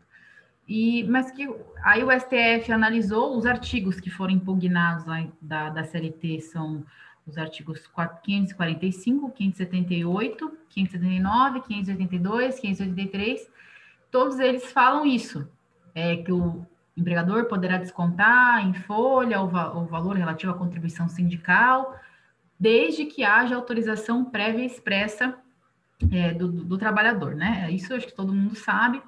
E o que aconteceu? O STF julgou né, a, a constitucionalidade desses artigos na ADI 5794 e mais uma DC que eu não me lembro o número agora, mas, ou seja, foi julgada improcedente essa ADI e como há um caráter dúplice, nós sabemos das das ações de controle de constitucionalidade.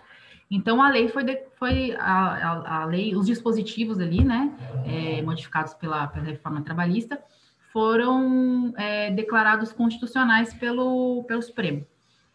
Tudo bem. É, qual foi o fundamento, que, que o, a emenda é gigante da ADI, né, mas o, o fundamento principal do STF foi a liberdade de associação, liberdade de expressão, né, que Ninguém é obrigado a se sindicalizar ou se associar ou se manter associado a sindicato ou qualquer associação.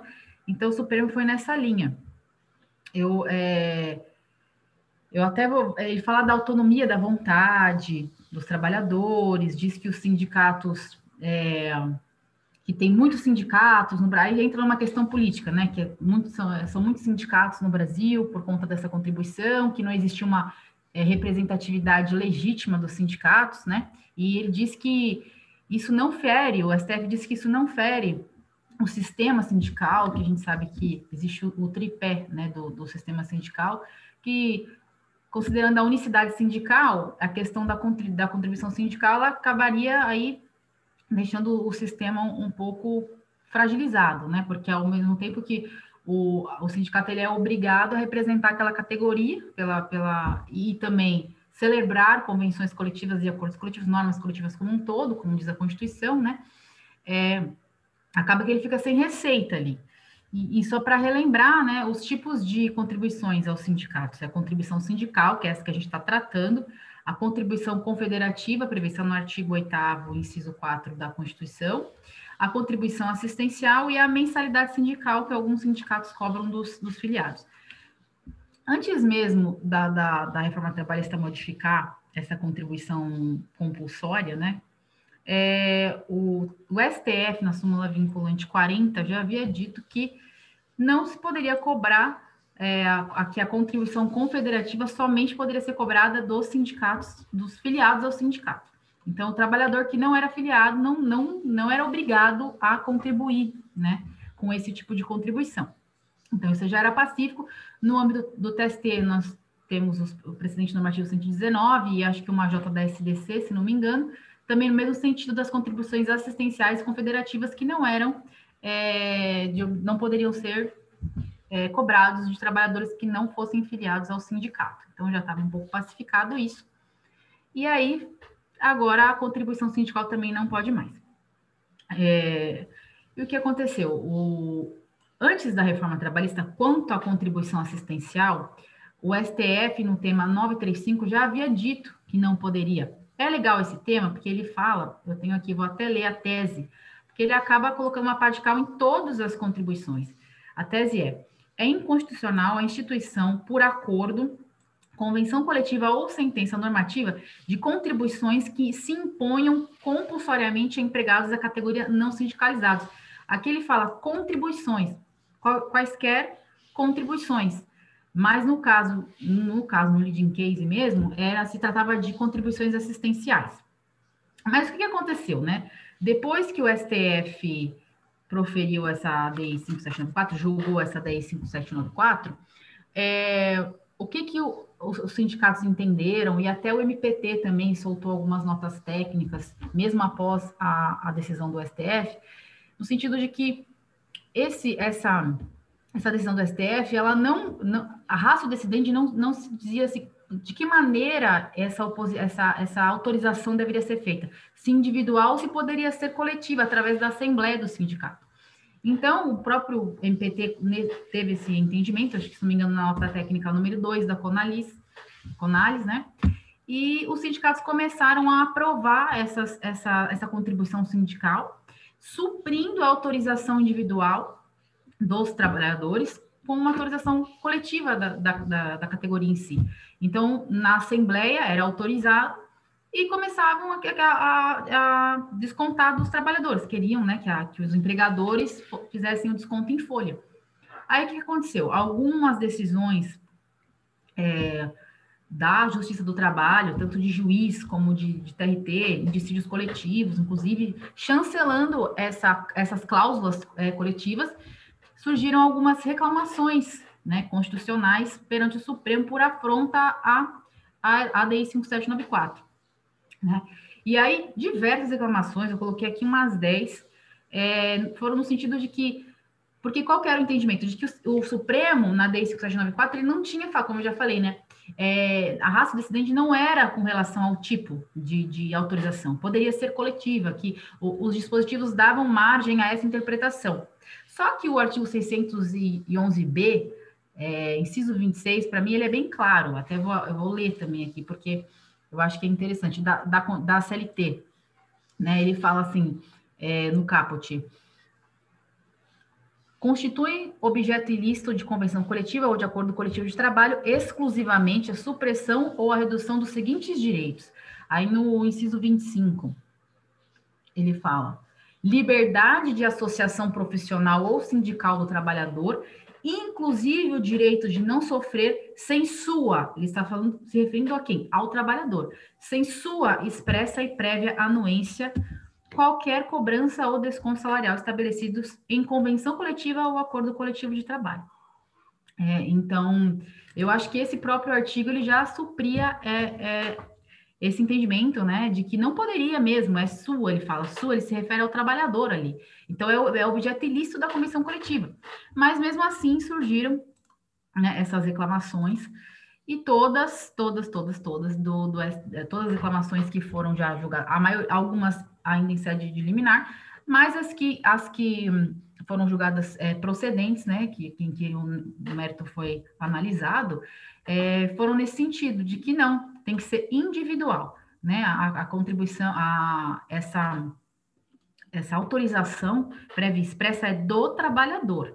E mesmo que haja direito de oposição, você não vai poder, porque esse era o entendimento também do, do MPT, até no enunciado 24 da, da CCR, existe lá, é, entende que é possível desde que haja o direito de oposição do trabalhador. Então, ou seja, é instituído em assembleia e depois se dá um prazo ali para que se é, faça o direito à oposição. Mas, na verdade, isso também é, você está afrontando ali o direito de não se associar ou não se porque você não tem o direito de você tem o direito de não se associar, não o direito de pedir, você também tem o direito de não se manter associado, mas é a questão do opt-out e opt-in, né? Você não, não tem que primeiro se desassociar para depois, né? Você não tem o direito de não ser, então eu não quero participar. É claro, tem outros entendimentos aí, é, de que não seria, isso não se confunde com direito à associação, mas eu vou chegar nesse, nesse num outro ponto que fala das, dessas é, dicotomias, né? Porque se o, se o trabalhador ele não contribui, ele tem direito ao, ao, ao, que foi ali pactuado naquelas normas coletivas, se ele não participou, se ele não quer participar.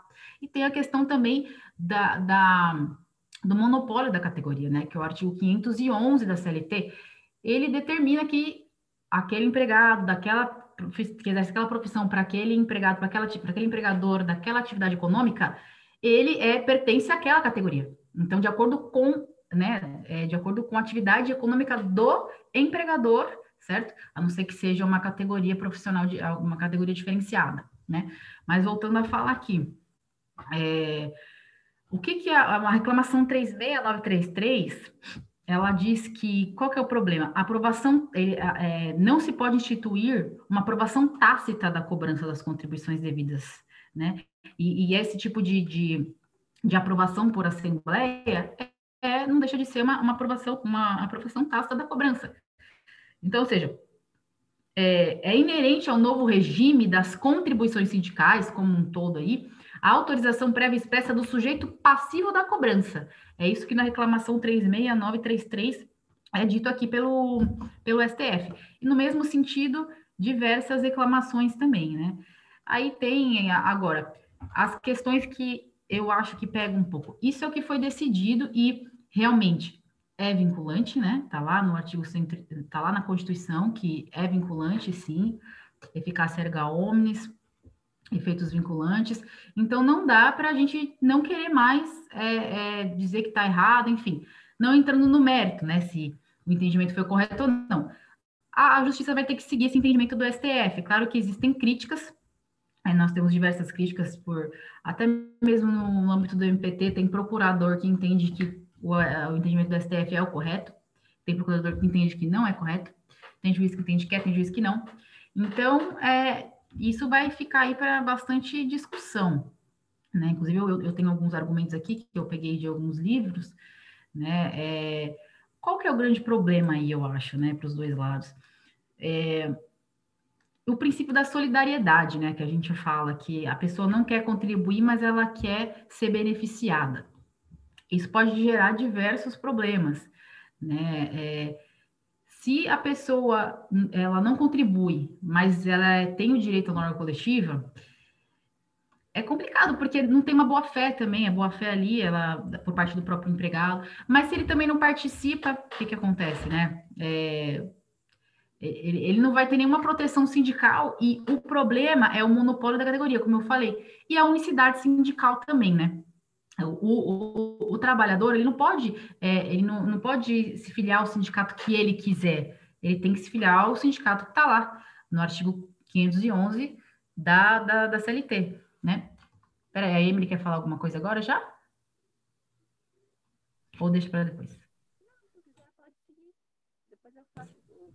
É, só vou apontar algumas coisas aqui é, o que pode haver também. Uh, se a gente for entender que as pessoas, os trabalhadores que não contribuem para a, a, a, o sindicato e também não têm direito à, observância das normas coletivas, vai haver uma discriminação, porque o, o, pode acontecer isso, né? O, o, empregador vai querer contratar só quem não não não, não contribui para o sindicato. E aí a gente vai entrar nas condutas antissindicais, né? É lógico que a gente não pode justificar uma coisa com a outra, né? Mas que pode gerar uma, uma discriminação Pode sim. E, e o sindicato ele continua obrigado né, a defender os direitos da categoria. Então, fica muito complicado. Agora, uma outra questão que tem também é sobre o questionamento da unicidade sindical. Né? É, está na Constituição, né, mas existe uma teoria, é o artigo 8 inciso 2 da, da Constituição, que haveria uma mutação constitucional, porque através da interpretação sistemática dos direitos fundamentais, até mesmo defendidos pela Constituição, e, e pela Declaração de 1988 da, da OIT, que fala das core obligations, né, em que o Brasil está ali inserido, é, sobre os direitos de, sindicalização e a pluralidade sindical, né, também os, o artigo 8 do PIDESC, é, artigo 2 da, da, Convenção 87, não ratificada pelo Brasil, né, tudo bem, mas o, o artigo 8 sim, né, o Brasil faz parte do Pacto Internacional dos Direitos Econômicos, Sociais e Culturais. É, também tem o Protocolo de São Salvador, artigo 8 que eles garantem a pluralidade sindical. Então, não seria um caso de as pessoas que criticam extinguiu a contribuição sindical, porém ainda continua a unicidade sindical, então não tem...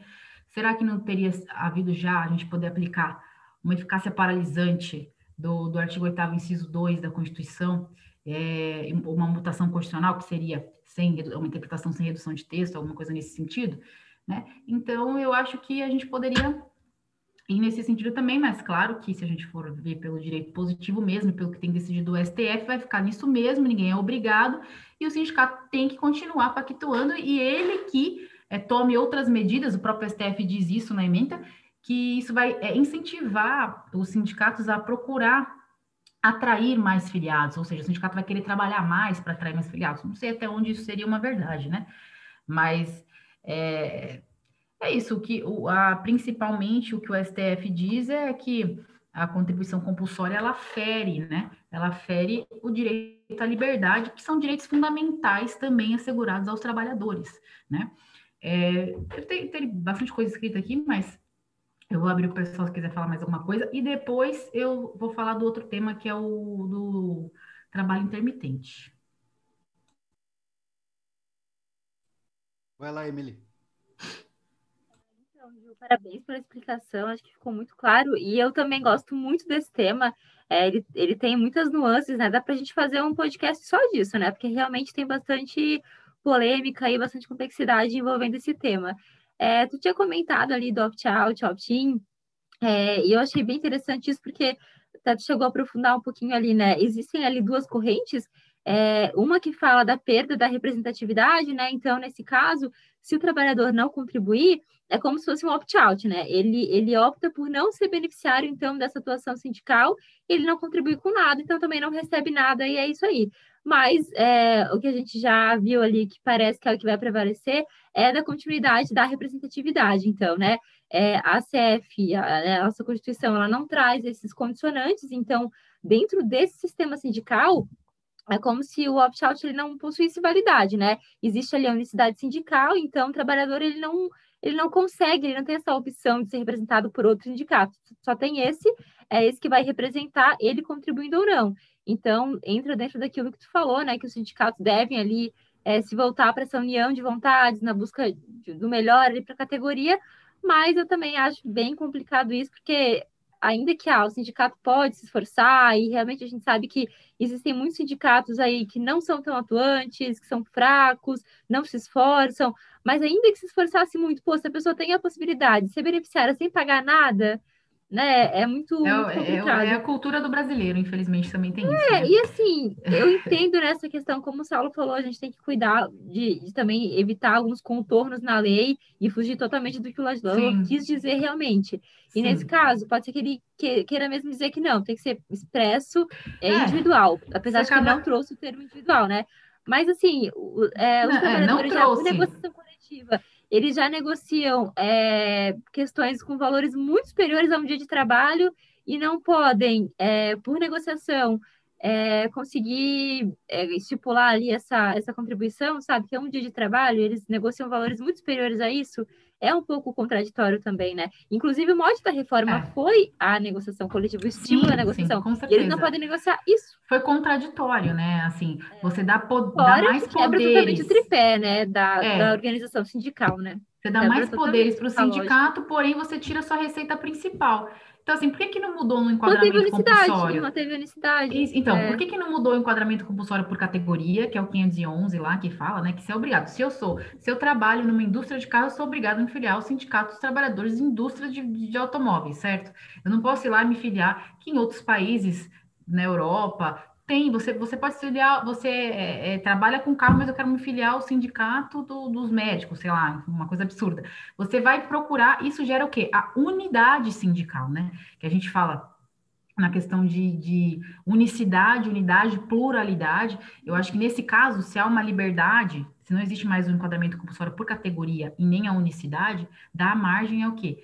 A unidade. A unidade é, sindical, né? Que é o que se busca. Mas, assim, voltando a falar um pouquinho que você falou sobre os contornos da lei, da lei a gente acaba indo muito por essa questão da, de decisões contramajoritárias, que a gente estava até falando no início lá, que é o ativismo judicial exacerbado. É, tem isso, é, é aquela questão de que seria contra a própria vontade do legislador e do povo, porque quem representa o povo, né? Quem é o quem quem quem é o representante? É são aqueles que são eleitos pelo, pelo povo. Então, assim, quem legisla é o, são os deputados, os senadores, então, é o, o poder legislativo. No judiciário, ele tem sim a função dele, né? Mas você tem que parar um pouquinho e ver, será que a lei, é, enfim, tem diversas discussões doutrinárias sobre isso, né? Mas é, é, é o, o, se, se diz o quê? O STF, os jogadores, eles não foram eleitos para estar ali pelo povo, né? Então é aí que se fala da dificuldade contra majoritária, que é um termo até que eu li no livro do, do Pedro Lenza sobre isso. É uma crítica, né, que se faz a, a, a esse ativismo. Então não dá para a gente ficar muito também nisso de ah, mais isso, mais aquilo, mais aquilo.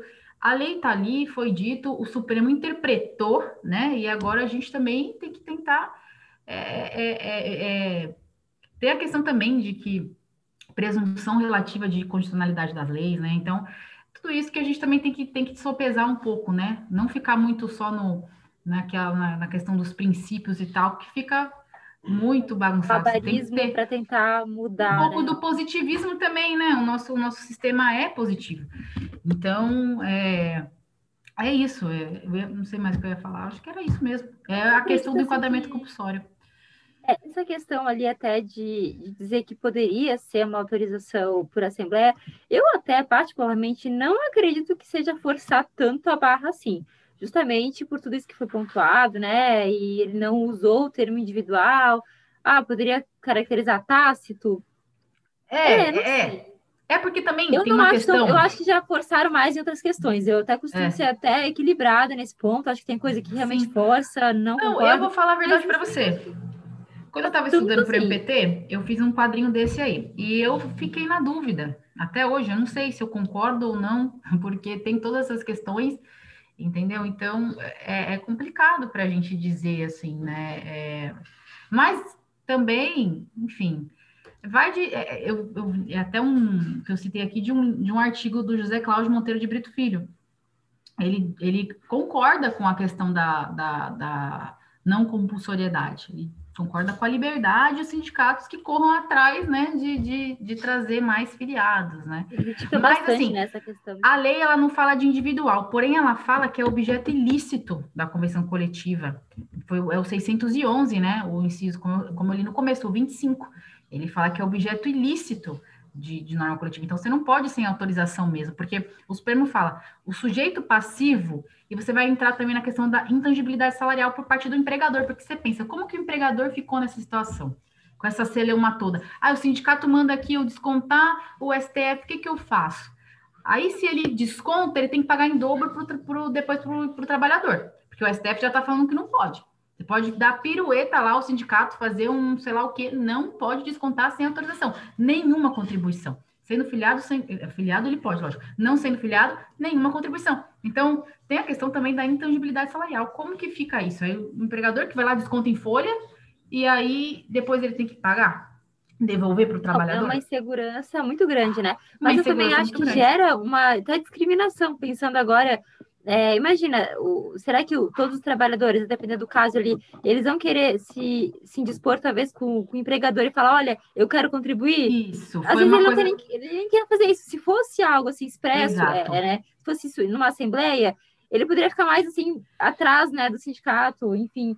E, e é, e também tem o direito à oposição também, né? Direito à oposição acaba é, é, um dos tópicos Exato. que eu apontei foi isso, realmente, o trabalhador ele não vai querer ir lá né? e dizer, o trabalhador vai dizer, ai, olha aqui, desconto aqui do meu salário que eu quero contribuir para o sindicato. Exato. Em alguns casos assim, mais extremos, poderia ficar bem complicado. Então, acaba, é, é, é um desincentivo também para ele querer contribuir, além de, de tudo isso Sim. que a gente falou, né? Ele vai Essa ter que até o RH dizer, ah, eu quero aqui contribuir para o sindicato né? É um pouco estranho, é um sindicato realmente. super atuante ali, que o empregador já, já olha de cara feia e o cara vai lá falar que quer contribuir. Eu acho que dá margem também, sabe? Para condutas antissindicais, né? Como um contrassenso mesmo, sabe? É. Dá margem a condutas antissindicais, realmente, e condutas discriminatórias, né? Represálias. Eu vejo até essa questão de é, possibilitar a, a, fixar isso em assembleia, mas com direito à oposição, pronto. Eu acho que garante, garantiria os dois lados. Talvez não seja uma solução perfeita, mas talvez, no meu ponto de vista, a mais equilibrada. É. Mas agora vamos dar oportunidade para os demais falarem, né? O Breno e o Márcio ali vão entrar no computador. sim, sim, vamos lá. Passa a palavra aí, meninos. É engraçado que vocês começaram assim, meio concordando com o STF e terminaram meio diferente, foi, foi legal, mas foi, foi massa. Não, né? Depois você me explica melhor isso aí, é, Juliana. Mas eu, assim, vocês já foram, já falaram tanta coisa assim, explicando tudo, meio. Hum, eu vou ser meio repetitivo aqui, espero tentar falar algo diferente. Eu não, não lembro se vocês mencionaram é, daquela medida provisória 873, se eu perdi isso, se, é que ela veio e colocou expressamente lá que precisava da autorização individual também, né? E aí ela morreu essa medida provisória. Aí a galera que concorda que teria que ser, que pode ser por, por pela Assembleia autorização, diz, ó, oh, tá vendo? Tentaram dizer que era tinha que ser individual, depois morreu isso, então não precisa ser individual. Mas eu concordo ah. que precisa. Eu, eu é, essa MP é do boleto? Você está falando? Eu acho MP que do é, boleto? Sim. Não, esse, esse negócio que... do boleto aí eu já discordo, aí já não dá. Isso aí do boleto não tem como. Acho que é 887 ou 884 do boleto. É, é, é, não, então é a MP Não é essa. 873. Eu acho que é essa, Márcio. Eu acho que a do Veja, boleto a... é essa. Eu, mas é porque o 808 é daquela primeira MP que estava falando, que estava é, regulamentando a reforma, né? 808 e 807, não era isso? Não, mas exato, essa 873, exato. é a 873, ela introduziu os requisitos voluntária e individual para fins de recolhimento da contribuição e também determinou que o pagamento da contribuição sindical se desse a partir do envio de boleto isso. no domicílio do empregado, impedindo o desconto de folha. E só para completar aqui, é, essa questão temporal, a vigência dela foi de março de 2019, né, 1 de março, até 28 de junho de 2019. É bem curtinha mesmo, mas é isso aí. 873 mesmo. Pode continuar, Breno. É, pronto. Aí a turma chama atenção para isso, né? Para quem quer a autorização da Assembleia.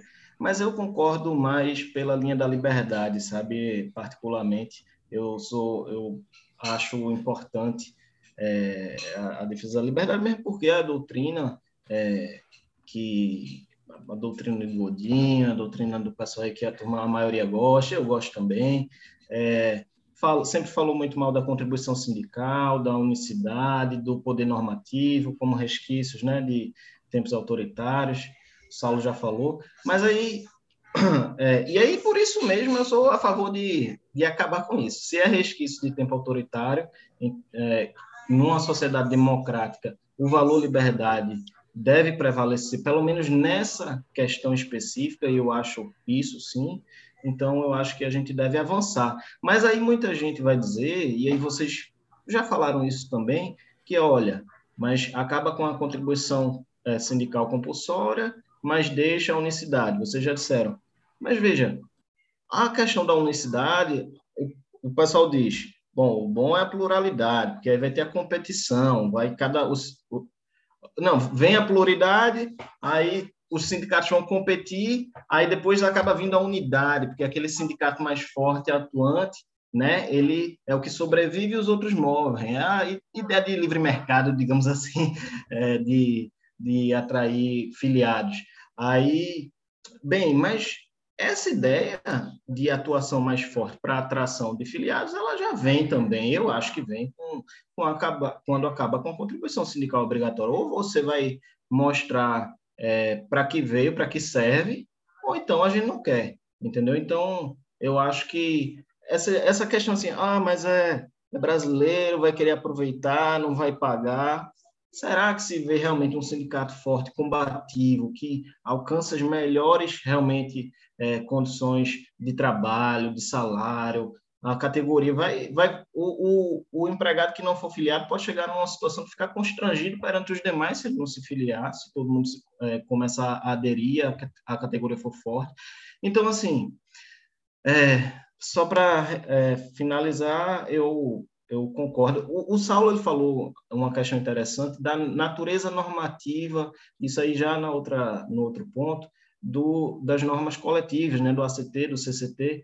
E isso é, assim, se a gente pensar, é uma, justamente, se é uma norma, então ela deve ser uma norma que vai abranger todo mundo, o caráter geral, abstrato, é, deve atingir toda a categoria. Essa, essa é, uma, é, um, é um elemento de você reconhecer uma previsão como uma norma verdadeira. Senão a gente vai, se não for, se não for para todo mundo, se for só filiados, aí vai virar algo espécie parecido com um contrato, com a cláusula é, contratual. Justamente, né? sem querer te cortar, realmente a Constituição ela fala isso. Ela que vai, fala que vai representar toda a categoria. Não diz que tem que estar condicionada a pagar alguma coisa né? Então, isso é, objetivo, é o objetivo do sindicato, da, da, da, formação, da criação do sindicato, independente de uma contribuição, né? É essa premissa que se faz. É claro, eu ainda estou um pouco. Eu comecei a falar da, da, da, da decisão do, do STF, que não dava para a gente discutir mais, assim, eu digo juridicamente, mas academicamente dá para a gente discutir bastante, que eu digo assim, a vinculação, né? Não dá mais para a gente querer discutir, mas realmente tem essas, esses dois lados, né? Mas eu tô tentada mais para concordar com o STF, realmente assim. E só uma coisa, não sei se você já terminou, a questão da, da, da das decisões contra-majoritárias lá, atuação contra-majoritária, que é interessante esse termo, que eu, que eu até vou falar aqui, só para deixar claro, que essa expressão, ela, a expressão atuação contra-majoritária com o objetivo de definir a situação em que, afastando o direito consagrado em legislação positiva aprovada pelo parlamento, o poder judiciário reafirma direitos constitucionalmente previstos. Né? Essa é a atuação contra-majoritária, ao, ao, ao, contrário do que é aprovado, né? Então, realmente, a gente fala, é, é ali os jogadores eles não foram eleitos, né? Em regra, eles não podem ali exercer o direito positivo, mas eles têm a última palavra, né, com relação aos direitos constitucionais, só para deixar claro que seria essa expressão aí que achei bem interessante. É, e como guardiões ali da Constituição, o pessoal do STF e todo mundo do Judiciário, né, eles não estão para decidir é, para o que uma maioria eventual de repente queira, né, para agradar o, o, povo e sim para resguardar a Constituição. Agora, essa questão é, do Poder Legislativo representar o povo, não sei não, viu? Não sei. Eu sei que em tese é, né? Mas eu não me sinto representado. Aí você está tentando contra a separação dos poderes. Vai lá, Márcio.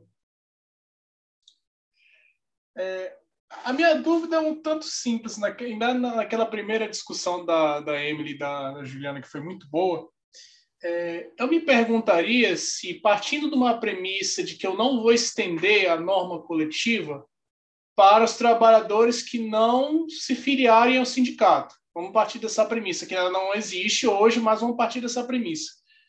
Existiria um opt-in quando se tem só um sindicato e eu não estendesse essa norma coletiva para o trabalhador, ou seja, ó, ou você entra ou você não, tá, não tem nenhuma proteção e você perde o artigo 7 inciso 26 da Constituição. Existiria um direito do opt-in numa circunstância dessa?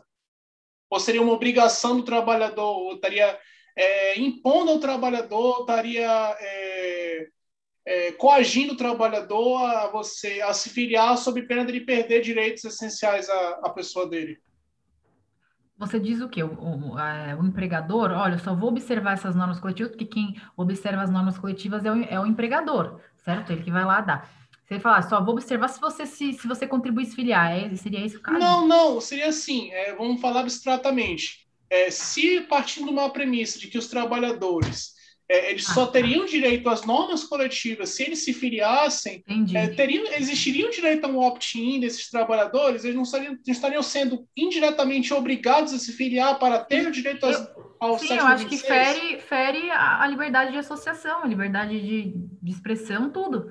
Justamente, se a gente for entender nesse sentido, justamente é, uma, é a crítica que se faz. Se você né, a, condiciona a, filiação desse, desse, desse empregado, a, a filiação ou, o pagamento contribuição, né? Porque tem gente que entende que é, uma coisa não implica na outra. Eu posso contribuir para o sindicato, mas eu não sou filiado, né? Mas aí justamente é o que o STF está dizendo, não. É, só, só contribui quem é afiliado, enfim, né? Eu só tenho que querer ali participar né, do sindicato. Então, acho que não cabe também a pessoa só contribuir para ganhar, para ser beneficiado do, do que está na norma coletiva. E se e eu acho que se for esse o entendimento, realmente vai, vai ferir mesmo.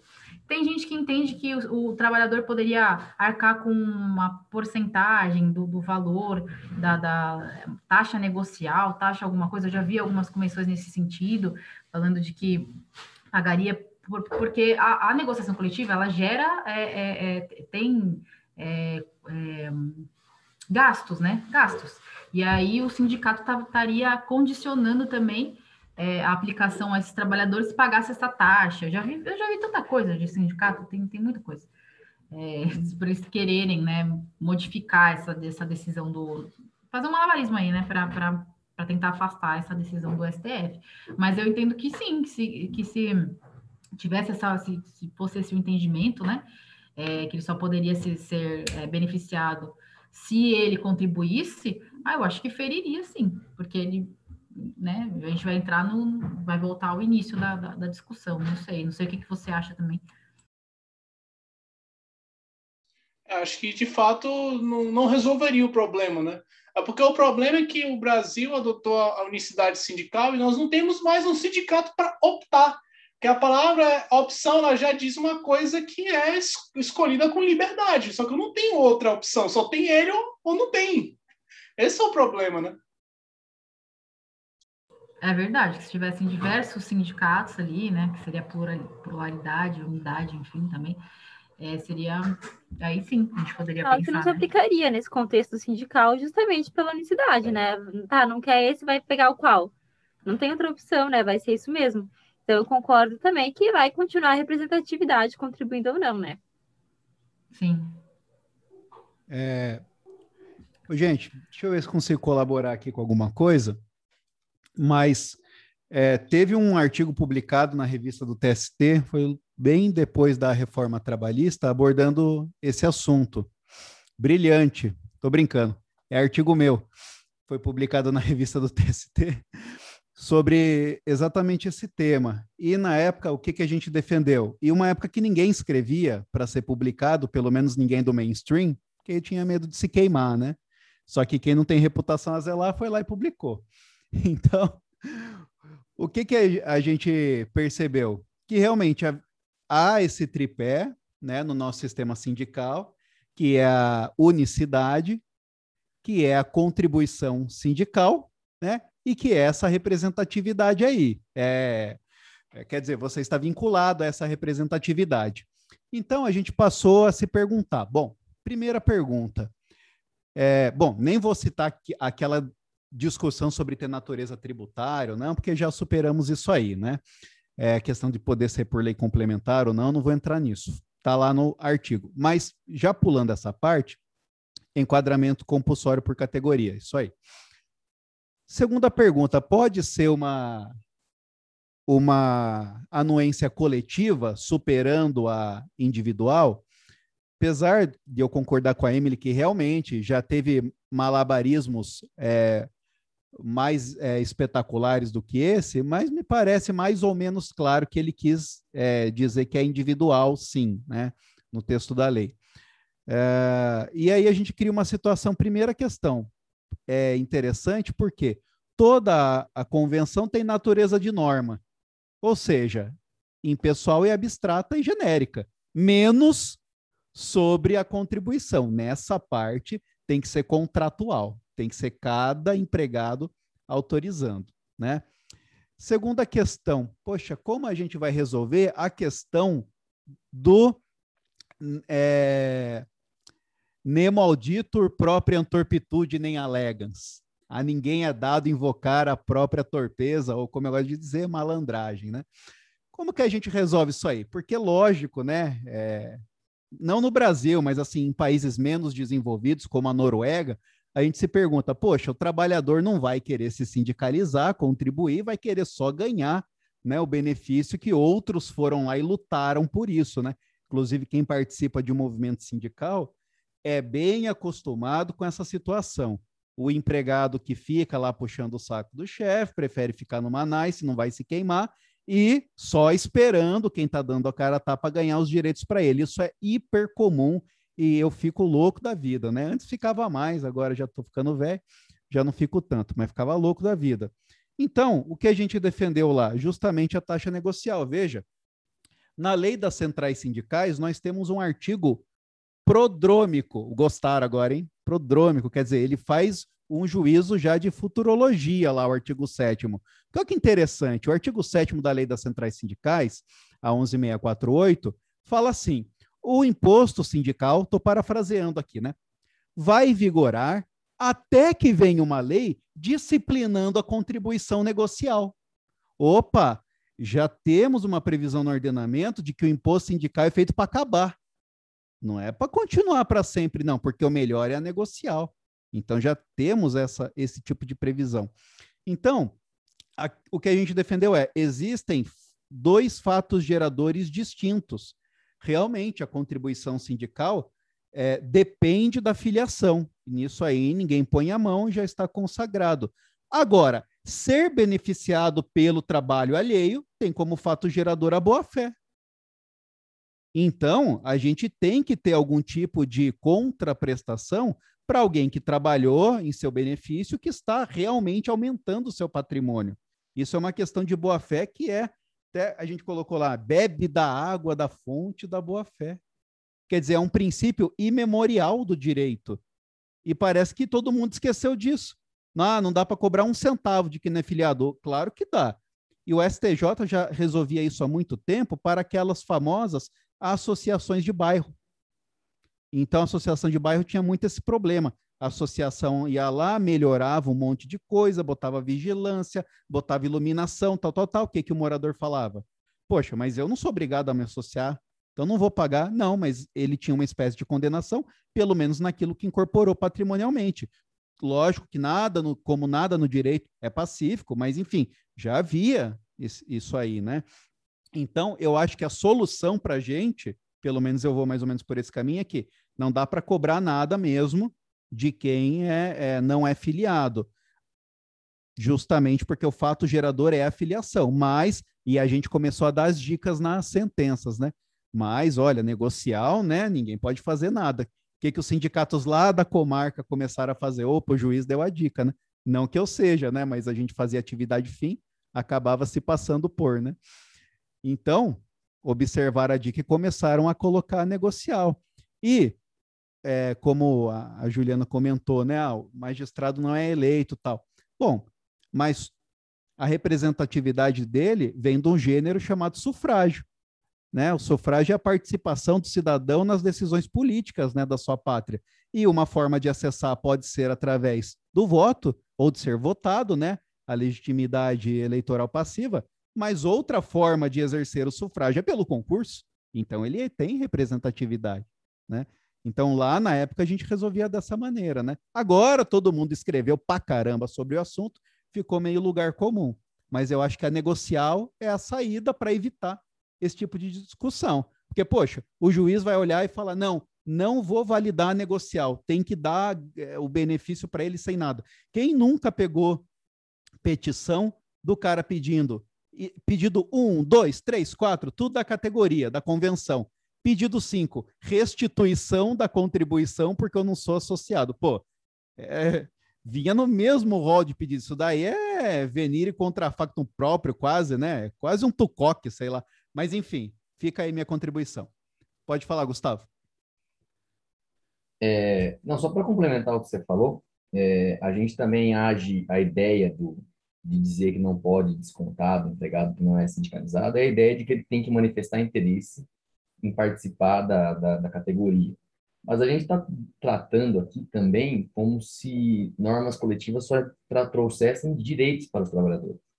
E, principalmente após a reforma, a Constituição fala, se o sindicato negociar redução salarial, o cara que não é sindicalizado vai ter desconto do salário dele, ele não vai ter uma opção para falar, ah, não, eu não sou sindicalizado, o meu salário você não mexe, eu não estou aí. É, ah, intervalo de 30 minutos. Não, mas eu quero intervalo de uma hora, como está na CLT. Não, o sindicato negociou 30 minutos. Se é sindicalizado ou não, 30 minutos de intervalo.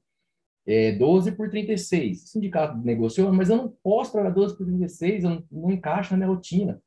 Desculpa, mas o sindicato negociou, não importa, você vai ter que cumprir. Então, a norma é greve. Se o sindicato for lá deliberar pela greve, o cara até pode escolher não entrar em greve. Esse é um caso um pouco diferente, mas ele pode, ele vai ser, se ele entrar em greve ou se ele aderir à greve, ele vai ser imposto desconto salarial dele do mesmo jeito. E, o, e a princípio, ele ser sindicalizado ou não, não muda o fato. Então, é, a norma coletiva também serve, e também agora, principalmente após a reforma, ela traz um monte de obrigações, desconto, às vezes instituir um plano de saúde lá. Já peguei caso de prático de ah, eu tenho um plano de saúde X lá, mas não tem médico na minha região, mas está descontando a, a minha participação todo mês lá, mas eu não consigo usar, porque o sindicato é de não sei da onde, o plano que eles aderiram não tem médico na região, principalmente aqui no interior, é tudo lá de São Paulo, no caso, e eu tô, só que eu estou pagando um plano que eu não consigo usar, então, paciência. Então, a gente trata também que com norma coletiva, só trouxesse direitos para o empregado, traz um monte de, por vezes, um monte de obrigação que ele não escolhe se ele pode cumprindo. Então, porque exatamente a contribuição para manter aquilo lá, a gente tem que dizer, não, nesse caso ele tem que escolher, ele não pode aderir. Para mim não faz, se você for analisar, eu entendo, eu, eu concordo, se caísse hoje para julgar um processo, é isso mesmo, a, a mens legis, a MP do boleto, tem que descontar, não pode descontar, tem acho que isso não vai ser mudado, mas se a gente parar para analisar o porquê disso tudo, não faz, não faz tanto sentido assim, não é tão absurdo assim pensar de uma maneira diferente.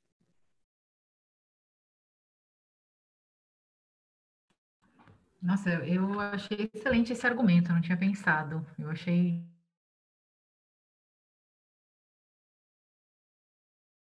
Porque a gente só fica pensando nos direitos, nos direitos, ah, ele não vai ser beneficiado e tal, né, de um benefício. Mas é o que você falou, tá muito mais para prejuízo do que benefício, porque a, a, reforma permitiu até piorar a condição que é assegurada na lei, né?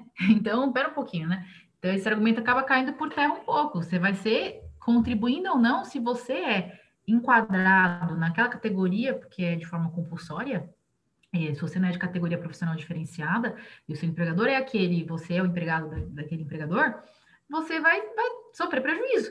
Aí você vai alegar, não, ah, eu não contribuo para esse sindicato, ele não me representa, então você não pode descontar aqui, sei lá, um, uma verba lá, eh, como você falou, o meu intervalo é de uma hora pela CLT, então você não tem nada, né? Você, você quer o bônus, o ônus, enfim, não, não, eu, eu gostei desse argumento, porque também tem a questão do reajuste, o mais importante é o reajuste da, anual, né, também, né? Tem isso, que sempre tem. Quer dizer, tem sindicato que não faz também, enfim, mas eu gostei desse argumento também, vou colocar no meu, meu quadrinho ali.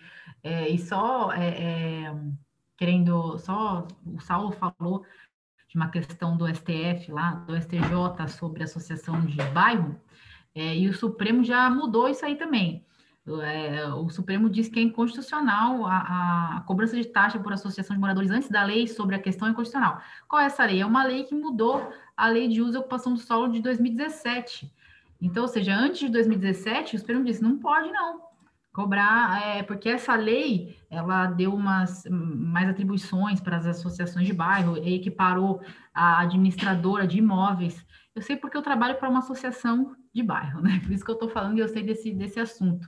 Então, o Supremo parece que agora está começando a, a, a é, ir por esse lado. Ele fala justamente isso, fere o direito a, a, a a não associação, direito à liberdade, direito à livre associação, imposição da vontade, enfim, né? É claro que a gente sabe que o sindicato ele não é uma associação comum, né? Ele tem uma finalidade ali de defesa dos trabalhadores, enfim. Mas como ele usou esse argumento e do STJ acho que já caiu essa, essa esse argumento aí, que o STF foi recente, acho que foi esse ano ou ano passado que o STF entendeu também, porque a, a, antes da a lei ela, essa é a lei 13 mil, que mudou a lei, ela mudou a lei 6766, né? Lei de uso e ocupação do solo, a 3.465 de 2017, né? Parecida até com a da reforma trabalhista, ela alterou lá as disposições sobre essas associações de loteamento fechado e tudo. E aí ela permitiu agora sim, compulsoriamente, a cobrança da taxa de, mora, de moradores pelo fato de você ter um imóvel ali, você já é obrigado a contribuir. Mas antes da lei, não. A pessoa tinha que anuir aquela associação, ela tinha que se associar para sim ser cobrada, né, de qualquer qualquer coisa relativa à associação. Mas também tinha, por outro lado, alguns argumentos que seria enriquecimento ilícito, porque a associação só trazia benefícios ali para aqueles imóveis, enfim, né? Mas aí já é um outro assunto. Não sei se mais alguém quer falar alguma coisa. Eu já estava falando de lei referenda, por isso. Bom, se Traduz ninguém aí, tem por mais... favor. Traduz ninguém aí que tem eu não, mais- não sou, não, sei Que falar é dessa uma, não. uma lei que seria elaborada, né? A argumentação, justamente. Aí, tanto que foi, né? Sim, é. Entendi, realmente. Foi só uma piadoca. É, Uhum. Juli- Juliana, você vai para outra então, né? Nossa, tinha até esquecido, a gente tá falando tanto aqui. Eu Mas também a achava outra- que fosse eu já. Já tava aqui engatilhada. A outra é assim, bem simples, Calma, eu não sei, eu não sei assim se os colegas estudaram mais profundamente, porque é o tema do trabalho intermitente, só para a gente consignar que também está perante o STF, mas ainda não foi julgado, né? Ainda está suspenso. A ministra, a ministra Rosa Be- Weber pediu vista no final do ano passado. Quais são as, as ADIs? É a 5826, 5829 6157. Os dispositivos impugnados é o artigo 443, parágrafo 3 45 e o 452A da CLT, que trata do trabalho intermitente. O que eu tenho para dizer é três votos já. O relator, que é o Edson Fachin, votou pela inconstitucionalidade tá, do, do, desse, da- do trabalho intermitente. E dois ministros, o Alexandre de Moraes e o outro, aquele mais novo lá que entrou faz pouco tempo. Nunes, Nunes, Nunes. alguma coisa? Nunes Maia? Marques. Nunes, Marques. Nunes Marques? Isso. Votou pela constitucionalidade, né? Quais seriam as normas constitucionais violadas? Artigo 1º caput, incisos 3 e 4, dignidade da pessoa humana. Artigo 5º caput, inciso 3 e, e 26. Artigo 6º caput, direitos sociais. Artigo 7º caput, incisos, diversos incisos aí, que seria ah, no sentido de que o trabalhador, ele não não teria assegurado o direito ao salário mínimo, né? Porque a pessoa não, não, não tem como se programar, enfim. Eu achei até interessante o argumento do, do relator, eu vou até ler aqui. Ele diz assim: precariedade nas relações de trabalho. Com a situação da intermitência do contrato zero hora, instala-se a imprevisibilidade sobre elemento essencial da relação trabalhista, formal, qual seja a remuneração pela prestação dos serviços. Ante a ausência de fixação de horas mínimas de trabalho e de rendimentos mínimos, ainda que estimados, é preciso reconhecer que a figura do contrato intermitente, tal como disciplinado pela legislação, não protege suficientemente os direitos fundamentais sociais trabalhistas. Né? A parecer do PGR na época era Raquel Dodge pela constitucionalidade também, em procedência das ADIs, né, que seria uma jornada mais flexível, que beneficiaria o trabalhador aquele que é, tem outros projetos de vida, que, enfim, pode até ser que al- alguém se, a- se adapte a esse sistema, mas a maioria, com certeza, eu vejo como prejudicial também, né? Não sei o que, que os colegas acham aí, mas provavelmente eu acho que o Edson Fachin vai ser vencido, porque né, já temos dois votos aí, mas até agora acho que ainda vai demorar um pouquinho esse tema. Eu não sei se vocês querem falar mais alguma coisa. Relembremos aqui, Juliana, que o STF, na ADI dele, é 57. Qual que é a da terceirização mesmo? Fora a DPF 324? É... 597. Ah, Ah, não vou esqueci. lembrar, só lembro da DPF mesmo. 5795. Falou que era be- benéfico aos trabalhadores, né? É, pois é. O Fux, o Fux, eu lembro disso aí. Falou que a Porque era terceirização é benéfico. maravilhosa, a terceirização maravilhosa, vai Ia todo beneficiar os trabalhadores. ia beneficiar, foi- então. É o que é o que o STF está indo nessa linha agora, de que beneficia a flexibilidade para que o trabalhador tenha outros projetos de vida também, né? Mas é, é isso. Esse aqui não tem, não sei se alguém quer falar alguma coisa, não tem muita coisa, porque não foi Gustavo. julgado ainda, né? Ah, o que eles argumentam, basicamente, quem tenta defender o trabalho intermitente é dizer que ele favoreceria a formalização, a, forma, a, a diminuição da informalidade das pessoas que trabalham na chamada economia de bico, que são garçons, que são os chamados freelancers aí, que a gente eu, eu escuto pra caramba. Ah, eu te- tenho um empregado aqui, ele é freelance. O que é um freelance? É o cara que trabalha final de semana, que às vezes o cara tem um movimento maior, principalmente em empresas têm movimento maior determinado dia da semana, ele contrata um cara, paga uma diária lá e, e segue a vida. Então, a ideia de quem defende ah, a- o trabalho intermitente é dizer que tá, essas pessoas elas teriam a possibilidade de se inserir no mercado de trabalho de forma formalmente, deixando de, de trabalhar apenas como um bico, contribuir para contribuição previdenciária, enfim, é, é basicamente a formalização da economia de bico, que é, que é quem defende a, o trabalho intermitente, eles, eles usam isso que, bom, eu não sei, eu acho muito pouco provável a pessoa registrar para trabalhar um dia na semana, e até porque a formalização, geralmente quem faz esse tipo de, de, de coisas são pessoas, são empresas pequenas, e a, a, a burocracia para você fazer isso para essas pessoas é um pouco complexa. Então, eu acho, eu, eu realmente acho muito difícil que isso funcione. É, eu estou numa cidade menor, então eu quase não pego. Nunca, aliás, acho que eu nunca peguei um processo de trabalho intermitente. Não sei quem está em centros maiores aí se já viu alguma coisa. Eu realmente não, não é da minha realidade aqui, mas eu acho muito. E eu conheço um monte de gente que, que tem funcionário freelance ainda, mesmo o intermitente estando aí há quatro anos já regulamentado. Eu já até comentei com uma ou outra pessoa que veio perguntar alguma coisa, eu falei, ah, tem essa possibilidade, tal, trabalho intermitente, mas realmente eu não acho, eu não acho que isso funcione, é, a, a, apesar de ser um, ser um argumento, acho que é um argumento para a gente ter em mente que é que é para quem defende isso aí, mas eu acho muito pouco provável que na prática isso funcione. Ô, Gustavo, é, eu não sei se exatamente a gente pode enquadrar como intermitente, mas quem costumava praticar esse tipo de jornada eram os arcos dourados, né? O McDonald's. Ele praticava... Fala exatamente agora. Mas acho que lá, não sei se, eles eram intermitentes, acho que tinha uma escala muito louca lá, mas eu acho é, não que era não... intermitente é, porque é não existia. Eu acredito. É. é que não existia, né? Aí eles eram é. condenados justamente porque não tinha base. E aí a defesa vinha. Olha, muito melhor. O cara trabalha aqui quatro horas por dia, pô, ele pode usar o resto do dia para outras atividades. É nada, porque ele trabalhava duas horas de manhã, ficava esperando ser convocado de novo, duas horas à tarde, ele ficava à disposição lá nove, dez horas, muitas vezes, né? Então, não tem sentido aí. Essa, essa jornada móvel variável é, é, a contratação ali de uma jornada é, variável, né? Que é ajustada ali de comum acordo entre as partes é, e é fixado ali previamente, ajustado em qualquer horário, diurno, noturno, misto, enfim. E é uma tentativa aí de, de aproximação mesmo a esse sistema norte-americano, né?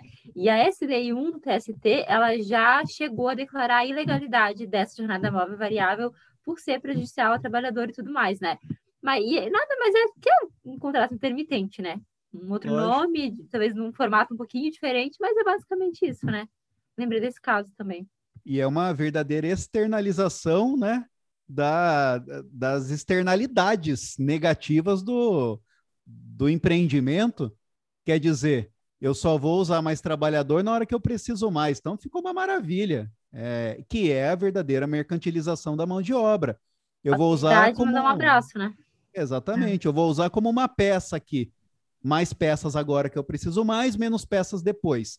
E, é. olha, de novo, eu já estou. O, o risco do empreendimento que é total com o empregado. Eu né? ia falar agora. Isso, transferência. Isso. Transferência dos riscos do empreendimento dos riscos. do trabalhador. Exatamente. Exatamente. Ó, é. eu acho que eu vou virar o solto maior daqui a pouco, viu, gente? Porque toda hora eu fico vendo esses mesmos argumentos aí. Qual que é o argumento que se usa? Bom, pelo menos está empregado. Pelo menos está contratado, né? quem que falou, Gustavo, né? Pelo menos não está na informalidade. Que, é, é, o, o início do livro do procurador lá, o Brito, que, que esqueci agora, desculpa aí, doutor, sobre a escravidão lá, que ele tem sobre o trabalho decente, sobre a escravidão. Famosíssimo, né? Eu já pego. Cláudio, aqui. Né? Zé Cláudio. Exatamente. José Cláudio é, Monteiro de Brito Filho. Isso, pronto. Esse mesmo. É, só a, antes, a ADI a que eu me referi era 5735, para quem está aí no podcast, né? Vai que alguém dos nossos quase 300 assinantes anota, né? Então já fica aí, 5735. Mas assim, é, não é nem ele que fala, mas no prefácio do livro, ele traz uns trechos do. É, aliás, no prefácio, uma desembargadora traz uns trechos de um voto sobre trabalho escravo do Gilmar Mendes, se eu não me engano, e vou parafrasear aqui, em alguns momentos, basicamente ele diz: pelo menos está trabalhando, né? Poderia não estar tá fazendo nada, e você fica assim, boquiaberto com o tipo de argumento, e que muitas vezes pode ser usado no trabalho intermitente. Ah, pelo menos está contratado, poderia não estar. Tá. É aquela coisa da irrenunciabilidade dos direitos fundamentais, né? Quando você fala do trabalho escravo, é exatamente isso. Ah, mas tá é. está trabalhando, porque a minha condição era pior onde eu estava lá. E qual, não gente, pode renunciar aos direitos fundamentais. Qual a vontade, dele, né? qual, como coisa. qual a vontade do constituinte? Salário nunca inferior ao mínimo para aqueles que recebem salário variável. Pô, essa é a vontade do nosso constituinte. Então, e a gente é, permite que a pessoa ganhe lá 200, 300. Gente, o salário mínimo já é uma ficção. E a gente está diminuindo isso daí. Vai lá, Gustavo. Não, é só para trazer o outro lado. É, a, dessa justificativa da economia de bico. Se você qual, quais são os casos mais comuns? Garçons, né? Basicamente, que é um caso que é muito comum. Se, se você tem um movimento maior de final de semana, bastava, você basta, até hoje, você contratar uma pessoa para trabalhar três dias da semana, sexta, sábado e domingo, você paga proporcional ao salário, conforme é, é, é possível. Você tem o um salário normativo, lá está, trabalha três dias da semana, 24 horas a semana, paga proporcional, acabou o problema. O problema do intermitente é essa é, incerteza do empregado saber se ele vai trabalhar ou não. É aí que é o problema. É você é o que as meninas falaram, né? É transferir o ônus da, da atividade para o empregado. Falar, se eu precisar, eu, em cima da hora eu te aviso, né? Sim. A economia de bico é outra coisa. Você, economia de bico, entre aspas, gente, é você precisar, é o freelance que eu falei, você precisar determinados dias da semana com antecedência. Eu já sei que aqueles dias eu tenho mais movimento. Então, é, na verdade, você está inviabilizando né, o trabalhador de outras mais... oportunidades, né? Está é, tá inviabilizando, porque você não sabe se ele vai ser chamado ou não, ele fica ali à disposição. Então, como ele vai trabalhar em outro lugar se ele não sabe? É, é justamente isso, acaba inviabilizando ainda, eu acho que é um argumento até contrário inviabiliza dele ter outros trabalhos. Ele fica ali à disposição e não ganha para isso. É, né? Você pode ele ganha que ele tem, sei lá, três caras, três pessoas que ele chama lá. Falar, o que trabalhar melhor eu mantenho mais um pouco, mas se esse aqui arrumar um trabalho, arrumar alguma coisa, eu tenho mais dois aqui que ficam meio de prontidão, que já vieram uma vez ou outra. Aí quando precisar eu chamo. É, não faz muito sentido. Realmente eu não consigo ver no empreendimento regular uma, a necessidade de você usar de uma forma lícita e justa o trabalho intermitente que você não poderia ter feito de outra maneira com contrato por tempo parcial, por exemplo. Ô, Gustavo, é exatamente isso que você falou para fechar essa ideia aí. É que essa oscilação tem que ser algo imprevisível para o patrão também, que é, você acabou de falar isso aí. Então, ele não pode justificar ter um trabalhador intermitente se era previsível se ele sabe que o final de semana exige mais mão de obra. Então aí não justificaria. Eu acho que até esse era um dos argumentos assim que saiu a reforma, que alguns começaram a lançar. Para você se valer dessa mão de obra, você tem que também ter uma oscilação de uma tal maneira que justifique não ter um trabalhador contratado pela via normal, o padrão, isso mesmo. É, é difícil você imaginar um, um, empreendimento, qualquer atividade econômica, que não tem um padrão. É difícil. Empreendimento que você, o cara não vai ter um que a pessoa, que o empreendedor da, estabelecido e que queira contratar de maneira formal e pagar os direitos que estão previstos, previstos na legislação, ele não, ele não saiba que amanhã ele vai ter um dia tal, ele tem mais movimento, fim do mês, final da semana, dia de pagamento, feriado, qualquer outra coisa, é impossível, né? Eu não consigo imaginar uma hipótese em que o trabalho intermitente seja realmente é, necessário e, e, seja cabível mesmo de uma forma lista e, e de boa fé. Mas você vê, é o capitalismo não permite que a interpretação nunca seja em benefício do empregado, não, mesmo que inicialmente se queira adotá-la. Exemplo, né? A Juliana falou: não, intermitente vai dar mais tempo para a vida social. É errado, ele vai ficar à disposição no meio tempo, esperando a escala. A jornada 12 por 36 vai permitir descansar mais. É errado, ele vai pegar um segundo emprego para trabalhar 12 por 12 por 12 por 12 sempre falha, gente, porque existe uma mão invisível colocando o dedo na cabeça do trabalhador, né? Isso porque a gente está sendo gravado. Essa mão invisível entra forte, não tem como. A gente vai ser chamado de comunista daqui a pouco, cuidado, gente. Comunista cuidado, vagabundo. Gente, Só para deixar claro, eu não falei isso. Quem falou foi a, procurador, a Procuradora-Geral da República, tá bom? Só para deixar bem claro aí, esse negócio de que ele vai ter oportunidade. Eu só estava citando o que ela falou ali, mas concordo com você, viu? não tem oportunidade nenhuma, não. Ele vai ficar ali à disposição. É pior do que o, o, o, o contrato parcial, ele sabe Ele vai, como o Gustavo falou, ele vai trabalhar ali o final de semana, todo final de semana ele está ali, ele sabe que é ali, três vezes na semana. Então, aí ele pode sim ter outras uh, oportunidades, ou de estudar, ou de fazer outras atividades cotidianas. Mas o intermitente é o contrário, ele fica ali só esperando ele ser chamado. Ele pode ser chamado, né? Claro que a lei diz um tempo aí que ele tem que ser chamado antes e tal, são três dias, né? Enfim. Mas mesmo assim, a pessoa não fica ali à mercê, né? Essa é a questão. Exatamente. E a Palomec Lopes, né, que eu usava lá nos argumentos da segunda fase, diria, né? Sempre haverá alguém disposto a burlar, né, a legislação trabalhista. Sempre haverá mesmo. Vai lá, Márcio. É, uma forma de contribuir um pouco para o debate, é, o, o, contrato intermitente ele é oriundo do. É, não, não seria oriundo, mas ele seria inspirado no contrato zero hora da Inglaterra. Né?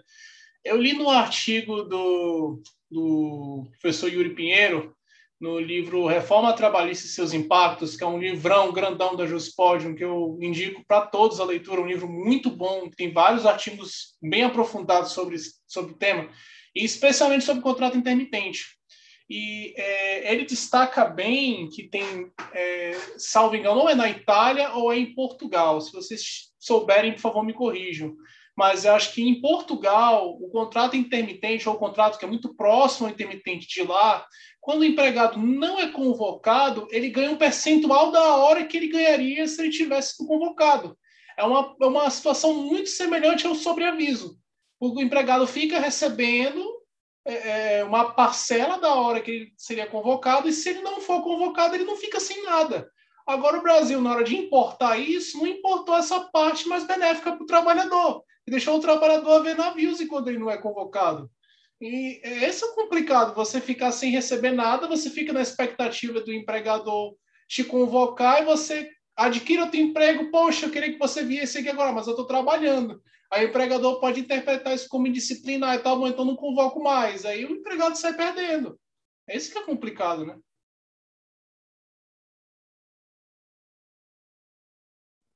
Isso aí. Vai lá, Breno.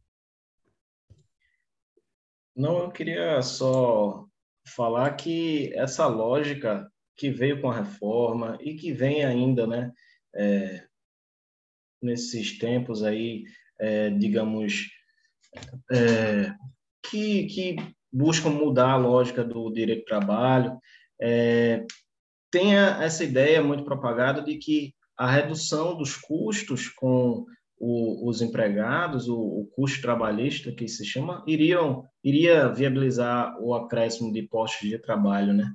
Mas isso é um argumento muito utilizado é, é, é, é em toda parte. Só que a lógica, e aí o próprio Odinho fala disso, a lógica do mercado não é essa. A lógica é, vou, vou ter mais empregados, se o consumo for maior, se a demanda for maior. Então, assim, esse barateamento, que o, o intermitente ele viabiliza isso, não vai é, tirar o pessoal realmente do desemprego. Né? E uma coisa, uma outra coisa aqui, que é mais uma dúvida que eu tenho, é vocês que já estudaram profundamente aí, o Márcio já, já mostrou que estudou até direito alienígena. Então, vocês que estudaram profundamente o caso, é uma dúvida talvez simples aqui, eu peço até desculpa se for besteira. Vocês sabem que quando o empregado intermitente ele trabalha, no final da prestação de serviço, a própria lei lá fala, ele vai receber várias parcelas, dentre elas, é, ele vai receber as férias proporcionais com um terço. Aí, considerando isso, é, tem uma outra previsão lá, o parágrafo 9 do artigo 452A, diz que a cada 12 meses o empregado adquire direito a usufruir nos 12 meses subsequentes um mês de férias. Ah, então, desculpa, eu, agora eu mesmo já lendo, eu já entendi. Eu estava sem entender como é que seria o pagamento. Então, ele vai ficar de férias lá na frente, mas ele vai se lascar também, né? Porque assim. Já recebeu. ah, tá bom, meu Deus.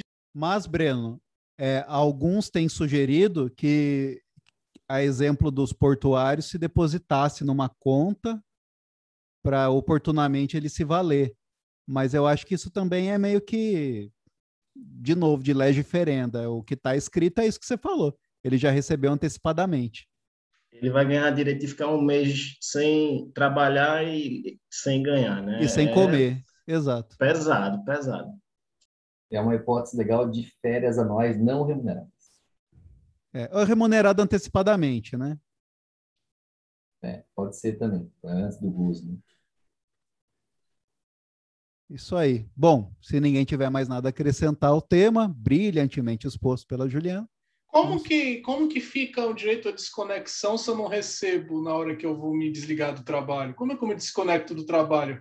Pô, Márcio, você não entendeu. Você, depois, de né? to, depois de todo dia, você vai receber seis reais pelo seu trabalho. Você vai receber mais R$1,30, que é o proporcional das férias. Você guarda esse R$1,30 e daqui 12 meses, quando você for tirar férias, você vai usar para viajar. E aí você vai a Paris, vai a Londres, vai a qualquer lugar que você quiser. É só, é simples, poxa. Parece até que eu estou falando aqui, eu eu não vivo no meio do povo, parece até que eu estou em Brasília, separado do povo e não sei a realidade né, das pessoas.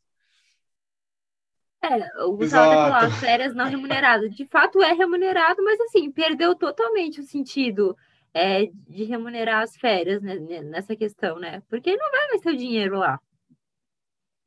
Imagina, ele já vai ganhar pouco, não sabe quando vai trabalhar de novo. O que vem das férias, eh, jura que ele vai guardar, né? Não vai, não tem como. Então, frustrou totalmente ali a ideia, né? Brincadeira. Se você tiver um pouquinho de empatia, é comunista. E eu, eu queria declarar isso, é, que eu acho que eu sou, porque acho que todo mundo no final do mês deveria ir no mercado e pegar o que quisesse no mercado para comer. E a gente, hoje em dia, 90% da população, os trabalhadores, não podem comer o que querem. Isso é um absurdo, a, o tipo de sociedade que a gente construiu e deixou acontecer. É absurdo. Não precisa ter carro do ano e nem casa luxuosa, não. É pagar um, um aluguel e comer o que quiser, sabe? Isso daí, se não for garantido, meu Deus do céu, a gente tem que rever as coisas. Mas é bizarramente quando a gente defende isso, que me parece ser o mínimo dos mínimos, a gente é taxado de outras coisas. Então, complicado. E se você que ouviu o podcast não gostou, me republica e fala não gostei, para pelo menos divulgar a gente, né? Bom, se a Emily quiser falar agora, pode falar. Na verdade, eu até olhei a lista agora, em tese é tu, mas tu quiser eu vou antes. Acho que eu te passei ali antes. Não, é que o meu tá comentários, né? Ah, verdade, tu não pegou, né? Mas, se você quiser, eu posso adiantar aqui o tema 1046 e vocês vão me ajudando. Posso... É, tu que sabe. Senão é bem rapidinho. É bem então, rapidinho. Na verdade, bala. o tema 1046 chegou no STF é, para discutir a possibilidade da convenção coletiva, de um acordo coletivo, é proscrever, né, é, fulminar algum direito de topografia constitucional. O direito que era objeto da discussão em concreto era as horas em itinere, na verdade. Né? Mas, ao fixar lá a decisão liminar, o relator colocou que deveriam ser suspensos todos os processos que envolvessem né, a restrição de direitos trabalhistas, desde que não sejam absolutamente indisponíveis, independentemente da explicitação de vantagens compensatórias. E aí o que se estabeleceu em todo o corpo judiciário é de suspender todas as ações que envolviam essa situação, restrição de direito previsto na Constituição de direito trabalhista previsto na Constituição. Inclusive, um pouco mais recentemente, o TST é, decidiu, deixa eu ver quando, a decisão é de final de 2020, tá, gente? A SDI, a oitava, a, perdão, a oitava turma, decidiu que num caso em que se discutia jornada, tá? É, e possibilidade de cumprimento de horas extras, jornada 4 por 4 também deveria ser suspenso. Então, me parece que o TST também acolheu nessa né, posição de suspender tudo mesmo, até porque foi mais ou menos o comando mesmo do STF. Está pendente de julgamento. Então, não vou explicitar né, aqui para vocês nenhuma decisão do STF, porque elas não aconte ela não aconteceu ainda.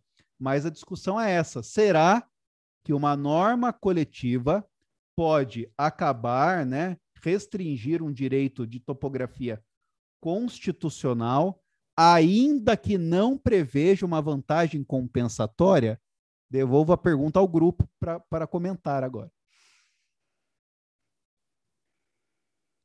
Olha, o podcast é que nem rádio, não pode ter silêncio, então eu vou complementar aqui até alguém levantar a mão. Não, nesse caso, é, é, como a norma coletiva, no sétimo inciso 26, ela deve enaltecer, ela deve conferir progressividade aos direitos sociais, prestacionais, de liberdade, é, não haveria como você deturpar a finalidade de uma norma coletiva, mesmo em sede de autonomia privada coletiva, para piorar, para aviltar direitos fundamentais, que são estatutos na Constituição e normas internacionais de hard law, soft law. Então, para mim, é uma deturpação total do, da finalidade da negociação coletiva, enaltecida na, na Convenção 98, Convenção 54, enfim, para mim está equivocado isso. Né?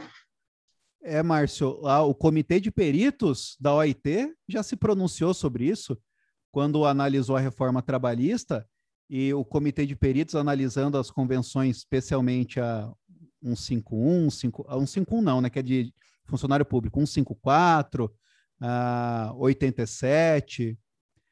E ele falou, olha, nas discussões prévias à confecção dessas normas, qualquer outra, 98? Me ajudem aí. É, né? Obrigado. 87, 98, 51, 154, perdão. É, o que, que o comitê falou? Olha, nas discussões prévias que levaram à confecção dessas convenções né, é, da OIT, se entendeu que não era necessária a previsão de que convenções só podem acrescer direitos, porque isso era tido como algo é, uniformemente acatado por todos, gera algo do senso comum. Então, como é algo do senso comum, não precisa explicitar.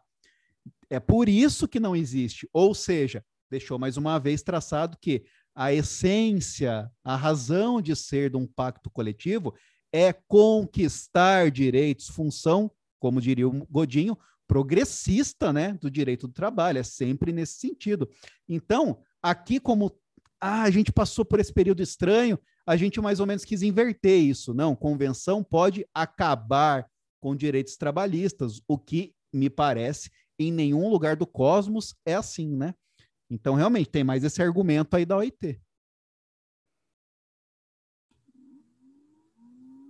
Vai lá, Juliano. É, realmente, o a, próprio, não precisa ir muito longe, né? O artigo 7 caput fala outros melhoria, melhoria da, da condição, da sua condição, né? Outros direitos que asseguram a melhoria. A própria Constituição, a gente não precisa nem ir muito longe, né? É, em normas, é, enfim, mas com certeza o que você falou, a gente até colocou, caiu na prova do MPT, isso a gente colocou lá, não foi o suficiente, né? Isso mais um pouco para tirar 5, que valia 20, tá? Tá bom, obrigada.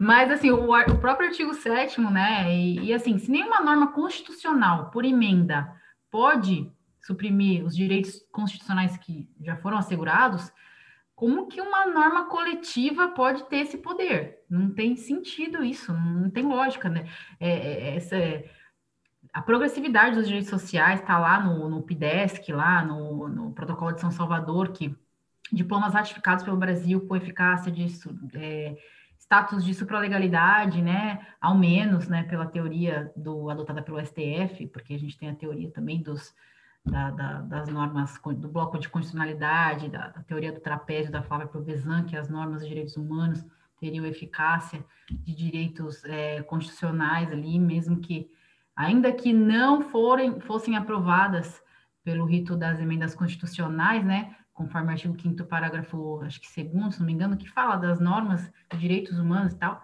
antes mesmo do parágrafo terceiro, né, que o parágrafo terceiro veio de uma emenda, o parágrafo segundo não. Então tem até essa teoria. Então não precisa ir muito longe assim, né? Mas lógico, é, é surreal uma coisa dessa. A gente fica um pouco até abismado. Né? Como que se nem, a, se nem norma, se nem emenda constitucional pode, né? Ela vai ser considerada inconstitucional, porque ela é uma emenda que está ferindo o artigo é, 7 caput, que é uma norma originária, né? Constitucional originária. Então, eu não vejo nenhum sentido nisso aí, mas eu acho que o STF vai dizer que pode. Não sei porquê, mas eu acho. Olha, tá show de argumentos aqui esse podcast, hein? Para quem for fazer prova, nossa, tá demais. Mas é, eu até tatuei no braço. São direitos dos trabalhadores urbanos e rurais, além de outros que visem a melhoria de sua condição social. Poxa, é uma cláusula de abertura, de progressividade. Não dá para ser mais claro que isso, né? Realmente. Vai lá, Gustavo. Então, só para confirmar, a, a, a suspensão foi para os processos que envolvam discussão sobre validade de norma coletiva que limite ou restringe a direito trabalhista não assegurado constitucionalmente, né? Não é assegurado constitucionalmente, é não assegurado, pelo que eu estou vendo aqui. Confirma para mim. É isso aí. Que é não, não seja... assegurado constitucionalmente. Ah, é, boa. É isso aí. Não assegurado constitucionalmente. Eu tinha, eu estava na dúvida que ela que você falou, eu não peguei aqui na hora. Aí eu busquei aqui, peraí, peraí, eu tô Eu também achei engano, que fosse até constitucionalmente assegurado. Eu porque... das, das, das, horas em time, como o Salto comentou, né? A, a, a ideia ele veio das horas em time que estava previsto na lei. Ainda assim, hum. ainda, ainda assim, é, a gente tem que entender a ideia de flexibilização e desregulamentação. São dois conceitos que a gente tem que sempre ter em mente para quem vai fazer prova.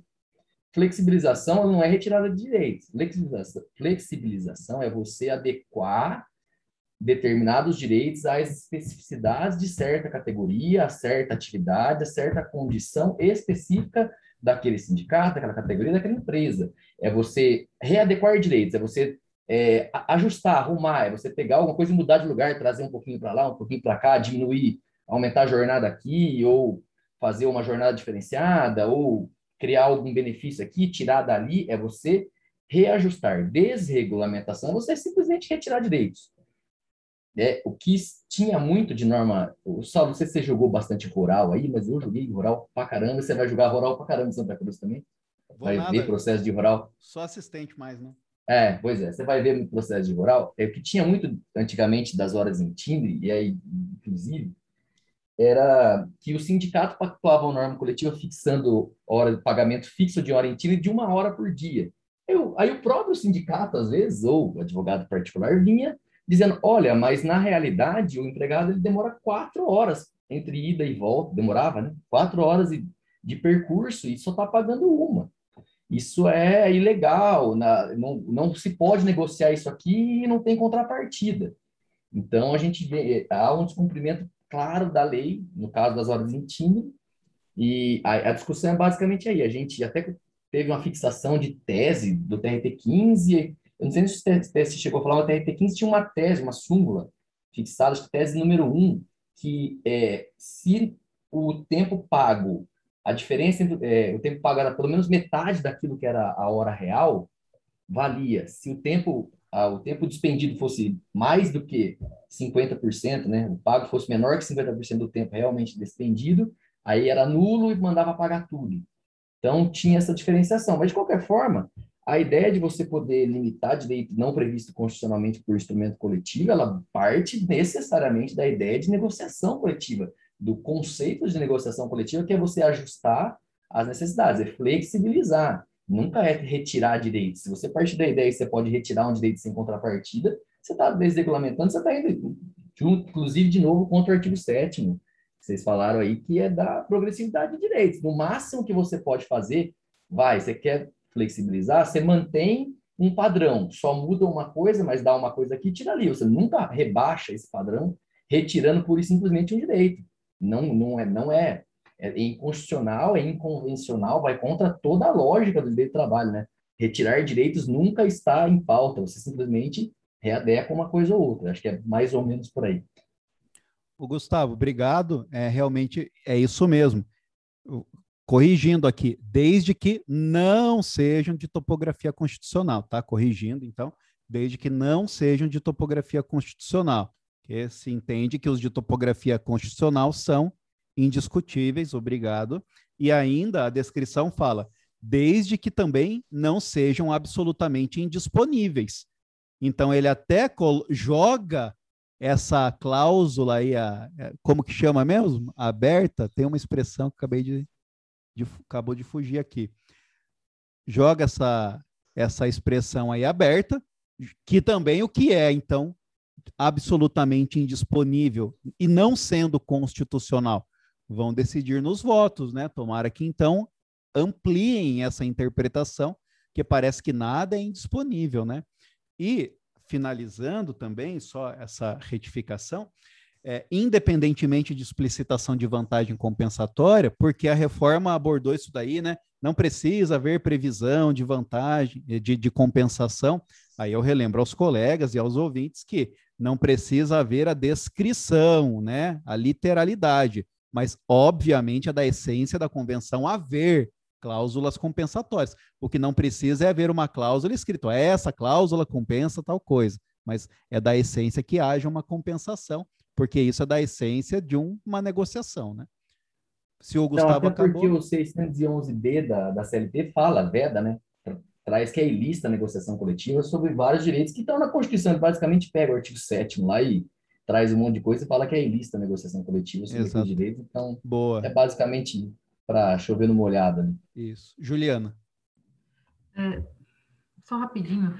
É, ainda assim, né, é, realmente, direitos que não, não são assegurados na Constituição. Mas o artigo 7 quando eu estava me referindo à Constituição e tal, era o, o sétimo caput, ele fala de melhoria. Então, se não tem compensação, para mim não é uma melhoria, que é, é, a progressividade realmente dos direitos sociais, que a progressividade é diferente do retrocesso social. O retrocesso é você não voltar atrás. A progressividade é você ser obrigado a sempre ir para frente, porque você pode ficar parado também, né? Mas é então, acho que isso é interessante. E outra coisa, o Godinho fala, né, nos, dos limites da, da, da, negociação coletiva. Adequação setorial negociada, que é o quê? Você olhar para aquela realidade, daquela categoria, e ali sim flexibilizar realmente, ver a, as condições ali daquela categoria, e a, a, o patamar civilizatório mínimo, que são os direitos é, indisponíveis ali, né? De indisponibilidade absoluta né? Então, mas é, é complicado porque a própria, a, a própria reforma colocou como é, que hora, a questão de horas extras não é questão de medida de higiene e saúde no trabalho. Então, isso é, seria a norma de disponibilidade absoluta. Aliás, se não me engano, foi algo, algo assim, né? Então, questão de jornada não é. Intervalo questão de jornada, Ju, Intervalo, exatamente. Intervalo entre jornada não é questão de saúde e segurança. Poxa, a pessoa pode ficar lá então trabalhando 12 horas seguidas. Não, a gente sabe que não é bem assim, mas é uma questão de, de saúde e segurança, né? Então, eu acho que a gente tem que observar, continuar observando esses, esses, requisitos que o Godinho aponta, que é o, assegurar o patamar civilizatório mínimo e observar a adequação setorial negociada. Não é, não é simplesmente eu quero negociar aqui e fazer o que quiser mesmo que sejam normas infraconstitucionais, porque você tem que observar a melhoria, né? Então, é, eu acho que é, o caput é, é, bem, bem claro, assim, uma cláusula de abertura, como, como disse o Saulo, e tem que e, e as normas elas não são é, programáticas que estão ali, elas devem ser é o positivismo garantista ali dos direitos sociais. Então, não dá para a gente só dizer que ah, é um princípiozinho que está lá e a gente não tem que observar. Agora vem uma lei infraconstitucional e diz que pode pode tudo, né? O sindicato. Então, é, é bem por aí mesmo, né? O Breno, antes de você falar, só complementando, acho engraçado o legislador, né? Porque ele acha que a, o direito é uma ciência ontológica e não deontológica. Então ele vai lá e fala: ó, quer, quer ver como eu acabo com, com o intervalo entre a jornada? Falando que ele não é medida de higiene, saúde e segurança do trabalho, pronto, não é mais. Então, poxa, é só fazer uma lei amanhã falando: o céu não é azul, e não existe mais fome no Brasil. Poxa, se eu soubesse que era fácil, era só aprovar. Por favor, faz uma emenda aí falando que não existe mais fome, meu amigo. É, e, e assim, o legislador ele não vai conseguir nunca, nem que ele coloque na Constituição, dizer que o céu durante o dia não é azul, né?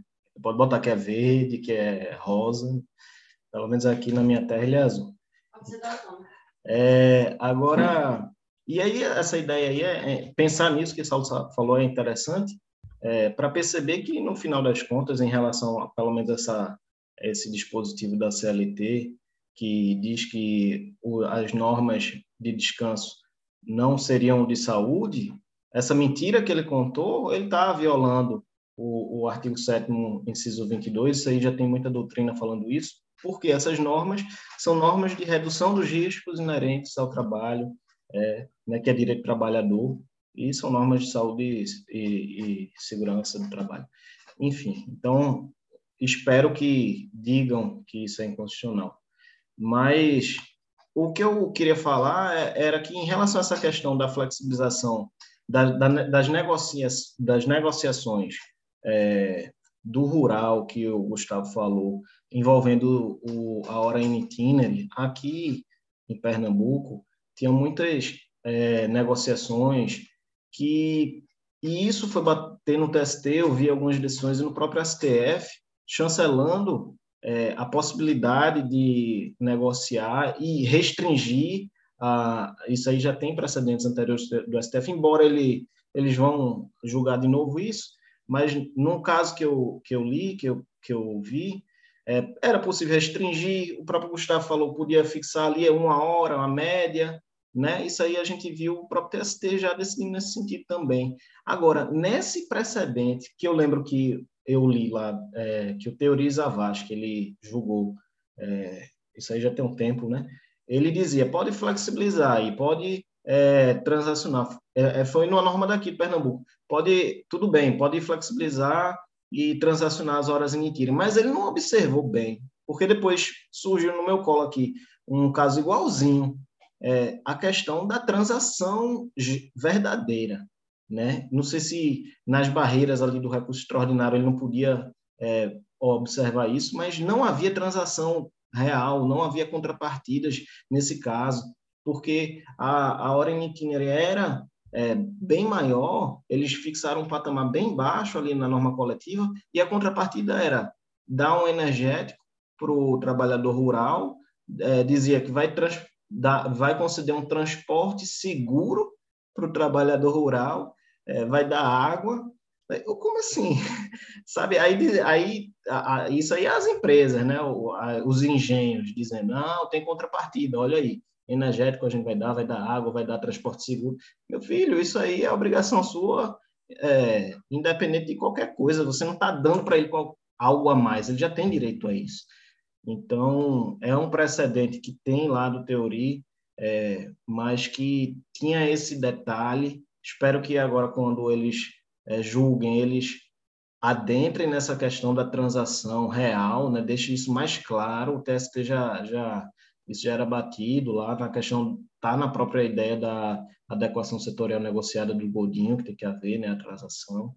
Então, é isso, tem que é, infelizmente, esses casos, do, casos dos rurais, que mais se via era isso, a ausência de transação, só renúncia de direitos.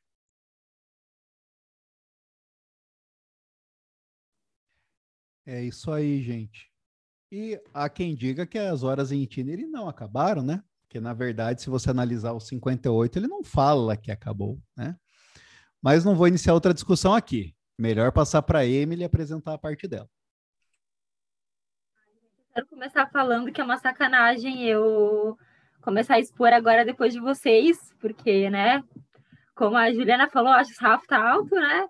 E na semana que vem, não, na, no próximo encontro você é a primeira, pronto.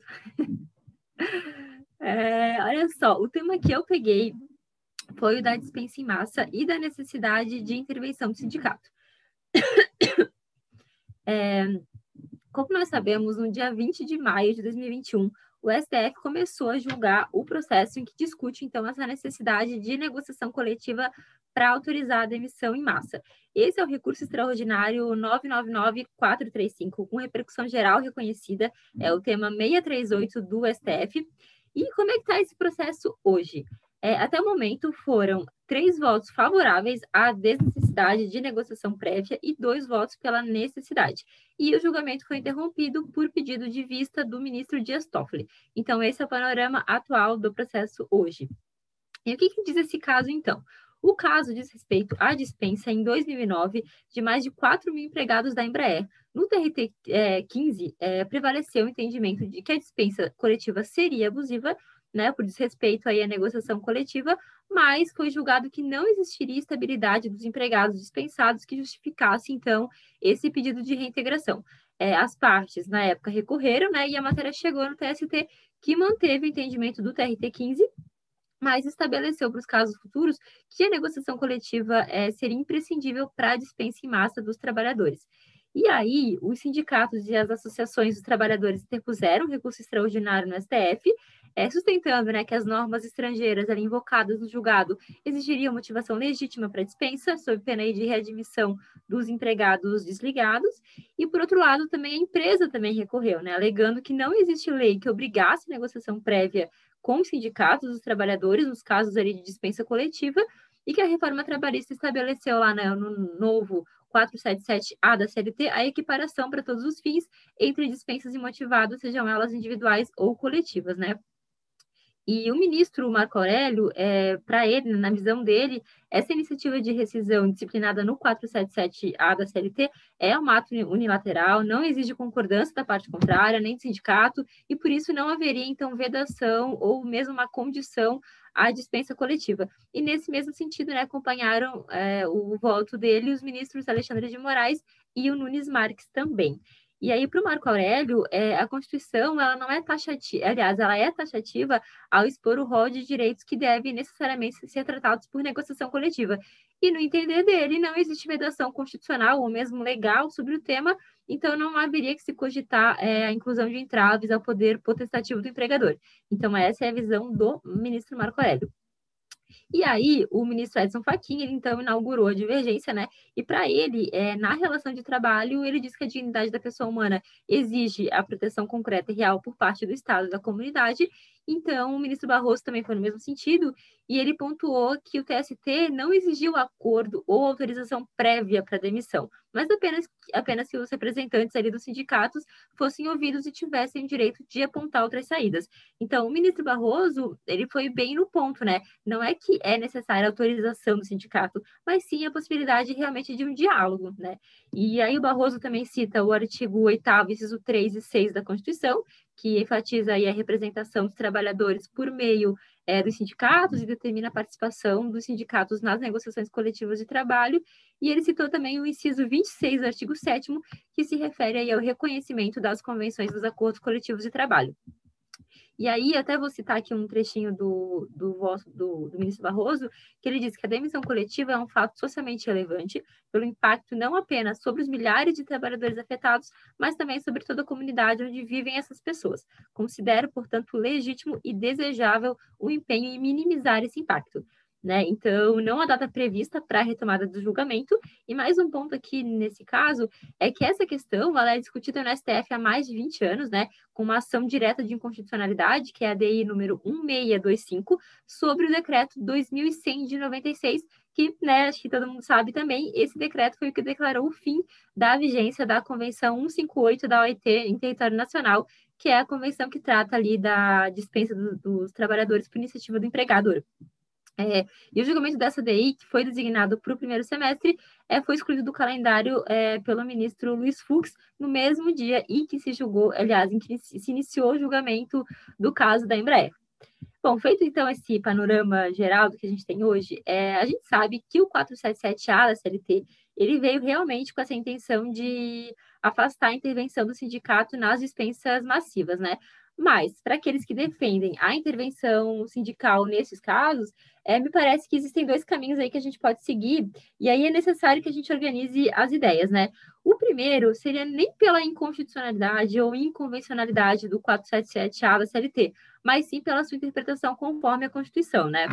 O artigo, ele diz que não haveria necessidade de autorização prévia da entidade sindical ou da celebração de convenção coletiva ou acordo coletivo de trabalho.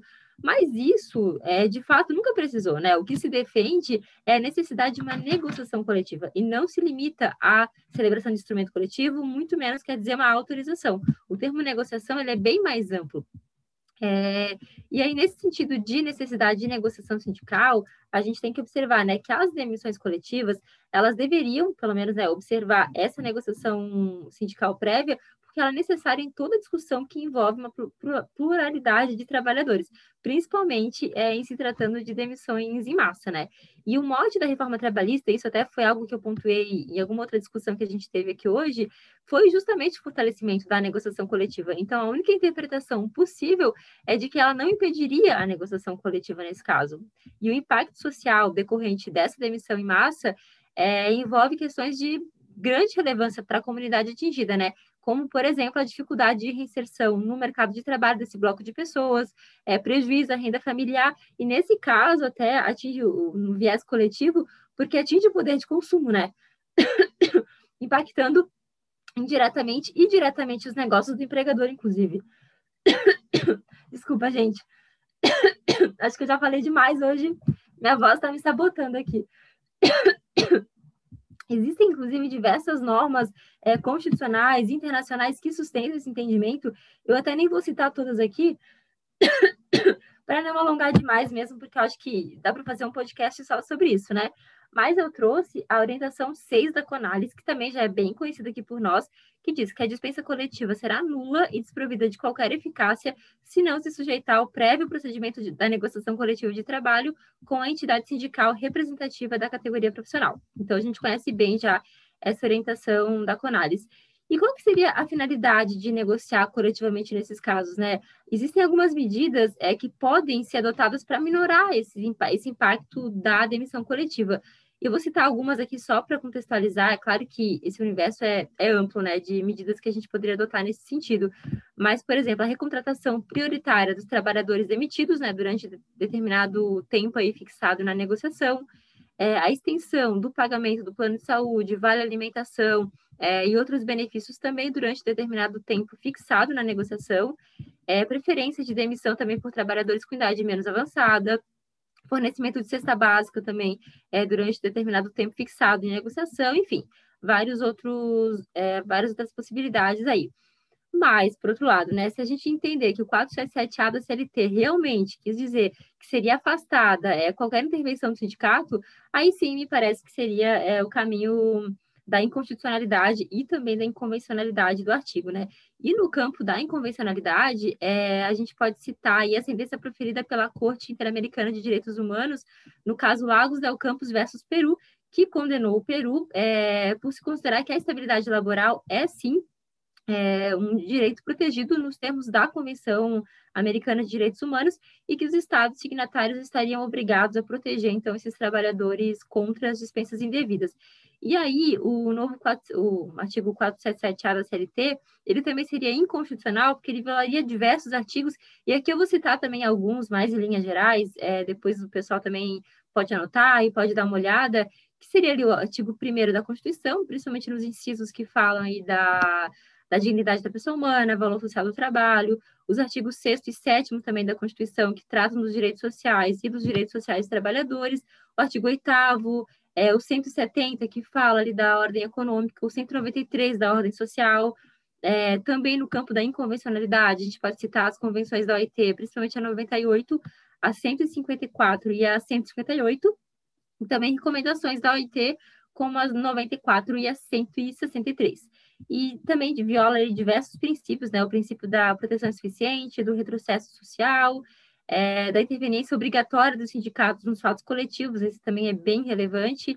Violaria, claro, né, o princípio da proporcionalidade, né, porque equiparou aí a dispensa individual, plurima e coletiva, que são faticamente distintas e possuem também efeitos bem diferentes. E, para finalizar, só existe uma ADI no STF questionando a constitucionalidade desse dispositivo, que é a ADI 6142, que foi ajuizada pela Confederação Nacional dos Trabalhadores Metalúrgicos. Então, seria isso, gente.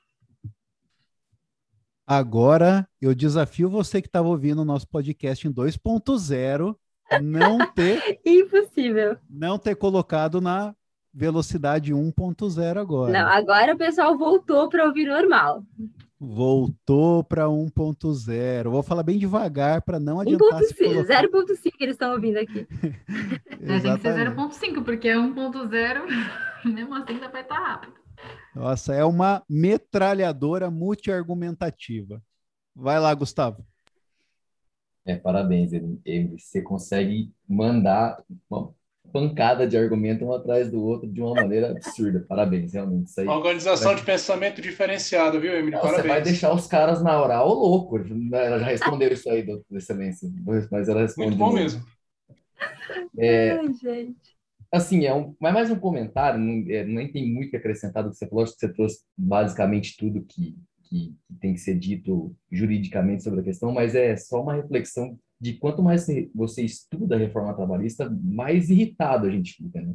Eles fizeram de uma maneira que, primeiro, eles não disfarçaram nem um pouco o intuito da, da, da norma toda, né? Que era fazer, é, trazer melhorias para o empregador. Eles não disfarçam isso de maneira nenhuma.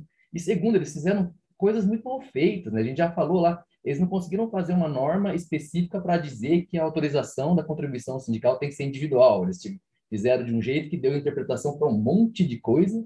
Eles não conseguiram fazer de uma, do, escrever o que eles queriam falar. E agora a mesma coisa.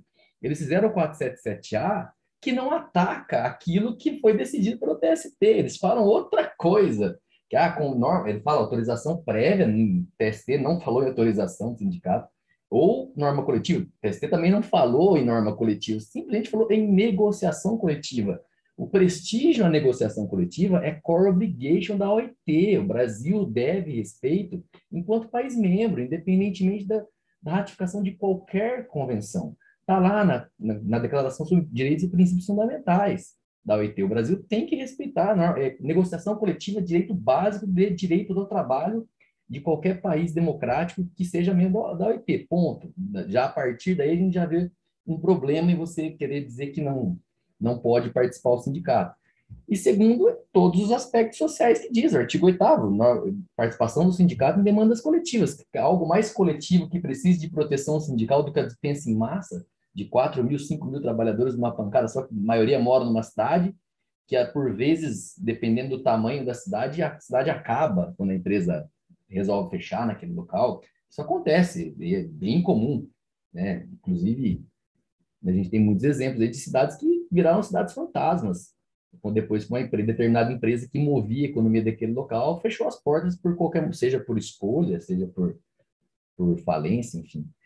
É, é mais um comentário mesmo para dizer que a, a, o artigo 477 não resolve nada. Eu acho que ele não, ele não, ele não ataca aquilo que foi decidido. Se você, lógico, né? Se a gente interpretar isso juridicamente correto, se a gente for pelo que a gente tem visto em decisões judiciais, aí é óbvio que eles vão falar que não. O artigo 477 ele fala que não pode. O legislador, a mens legis, né, a mens legis ela é bem invocada para a reforma trabalhista, que é a intenção do legislador, a gente tem que ficar adivinhando. A gente sabe, né, mas a gente tem que dizer que, ah, tá, ele queria dizer isso aqui, apesar de não ter dito. Então, vamos, vamos entender que ele, que ele foi contra a negociação coletiva nas dispensas em massa, mas, enfim, de novo, se a gente for analisar a ideia, todas as convenções coletivas, as normas constitucionais que a Emily citou, e eu bato muito, eu acho que a principal, além do artigo 8 da, da Constituição, é o fato de que a, a, o, a negociação coletiva é core obligation da OIT e o Brasil está infringindo uma norma fundamental da OIT pelo simples fato de proibir negociação coletiva em dispensa em massa. Ponto. Já a partir daí você já está errado, não tem Qualquer análise jurídica que for feita a partir daí, você não tem como defender a norma. Ponto. Valeu, gente. Boa noite. Márcio. É, o Breno tinha levantado a mão antes. Eu posso seguir, Breno? Você quer falar? Beleza. É, é só uma pequena contribuição, porque a Emily falou tudo do que tinha do tema mas é, ela falou muito bem sobre a Lei 1625, que trata justamente sobre o decreto 2100. É, e essa questão do decreto 2100 tem um dos, um dos votos, aliás, é o único voto que foi proferido até agora, foi do, do saudoso ministro Teori Zavascki. Ele adotou uma tese que eu fico na dúvida se essa tese não será aplicada também pelo STF é, no caso Embraer, que seria o caso do RE 999435 que é a tese da prospectividade pura, que seria o quê? Eu fixo um precedente, eu aplico esse precedente para frente, prospectivamente para o futuro, mas eu não aplico especificamente para o caso concreto. Ou seja, o decreto de 2100 ele não seria invalidado, e no caso o Brasil denunciaria a Convenção 158-OIT. Então, nesse caso, será que esse argumento da prospectividade pura também vai ser aplicado para o caso Embraer? Para, no caso, impossibilitar que haja dispensa coletiva e, para frente, possibilitar isso ou não? Isso é o que ficou decidido no caso Embraer. Eles, eles modularam, né, para falar: olha, a da Embraer valeu, mas a partir de agora tem que ter negociação coletiva, né? Vai lá, Breno. Na realidade, é, eu ia falar o que o Gustavo falou, certo? Eu só mantive é, a mão levantada para fazer uma outra pergunta para ele. Mas eu ia falar isso, Gustavo. É, o artigo não fala. É, o artigo fala em autorização, meu Deus do céu. Quem, quem foi que disse que precisava de autorização? Ninguém disse. O artigo está certo. O artigo está certo. Não precisa de autorização, não. Né? É só negociar. Eles foram bem. Assim, eles quiseram dizer uma coisa e falaram outra, né? Porque eles. Mas aí fazer o quê, né? Não posso também fazer nada se vocês não falarem que vocês queriam falar. Basicamente é, isso. É. Pois é. Então, eu acho que é super possível seguir o caminho da interpretação conforme. Muito mais, assim, até para tentar manter a norma, aquela coisa toda, né? Porque realmente a negociação coletiva é uma é totalmente diferente de autorização. Não sei nem por que, que começaram a falar de autorização, né? Mas, claro, não foi a intenção deles, né? Pode ser que não seja mesmo, mas é, mas, é, enfim, a, a, negociação era só, inclusive, para ser um impacto menor, ver, ver se vai dispensar todo mundo mesmo, fazer uma dispensa progressiva, às vezes, né? ver ali como ia funcionar, negociar, re, reduzir direitos para ver se não precisa dispensar mesmo. Então, assim, é uma pena esse artigo, é realmente é inacreditável.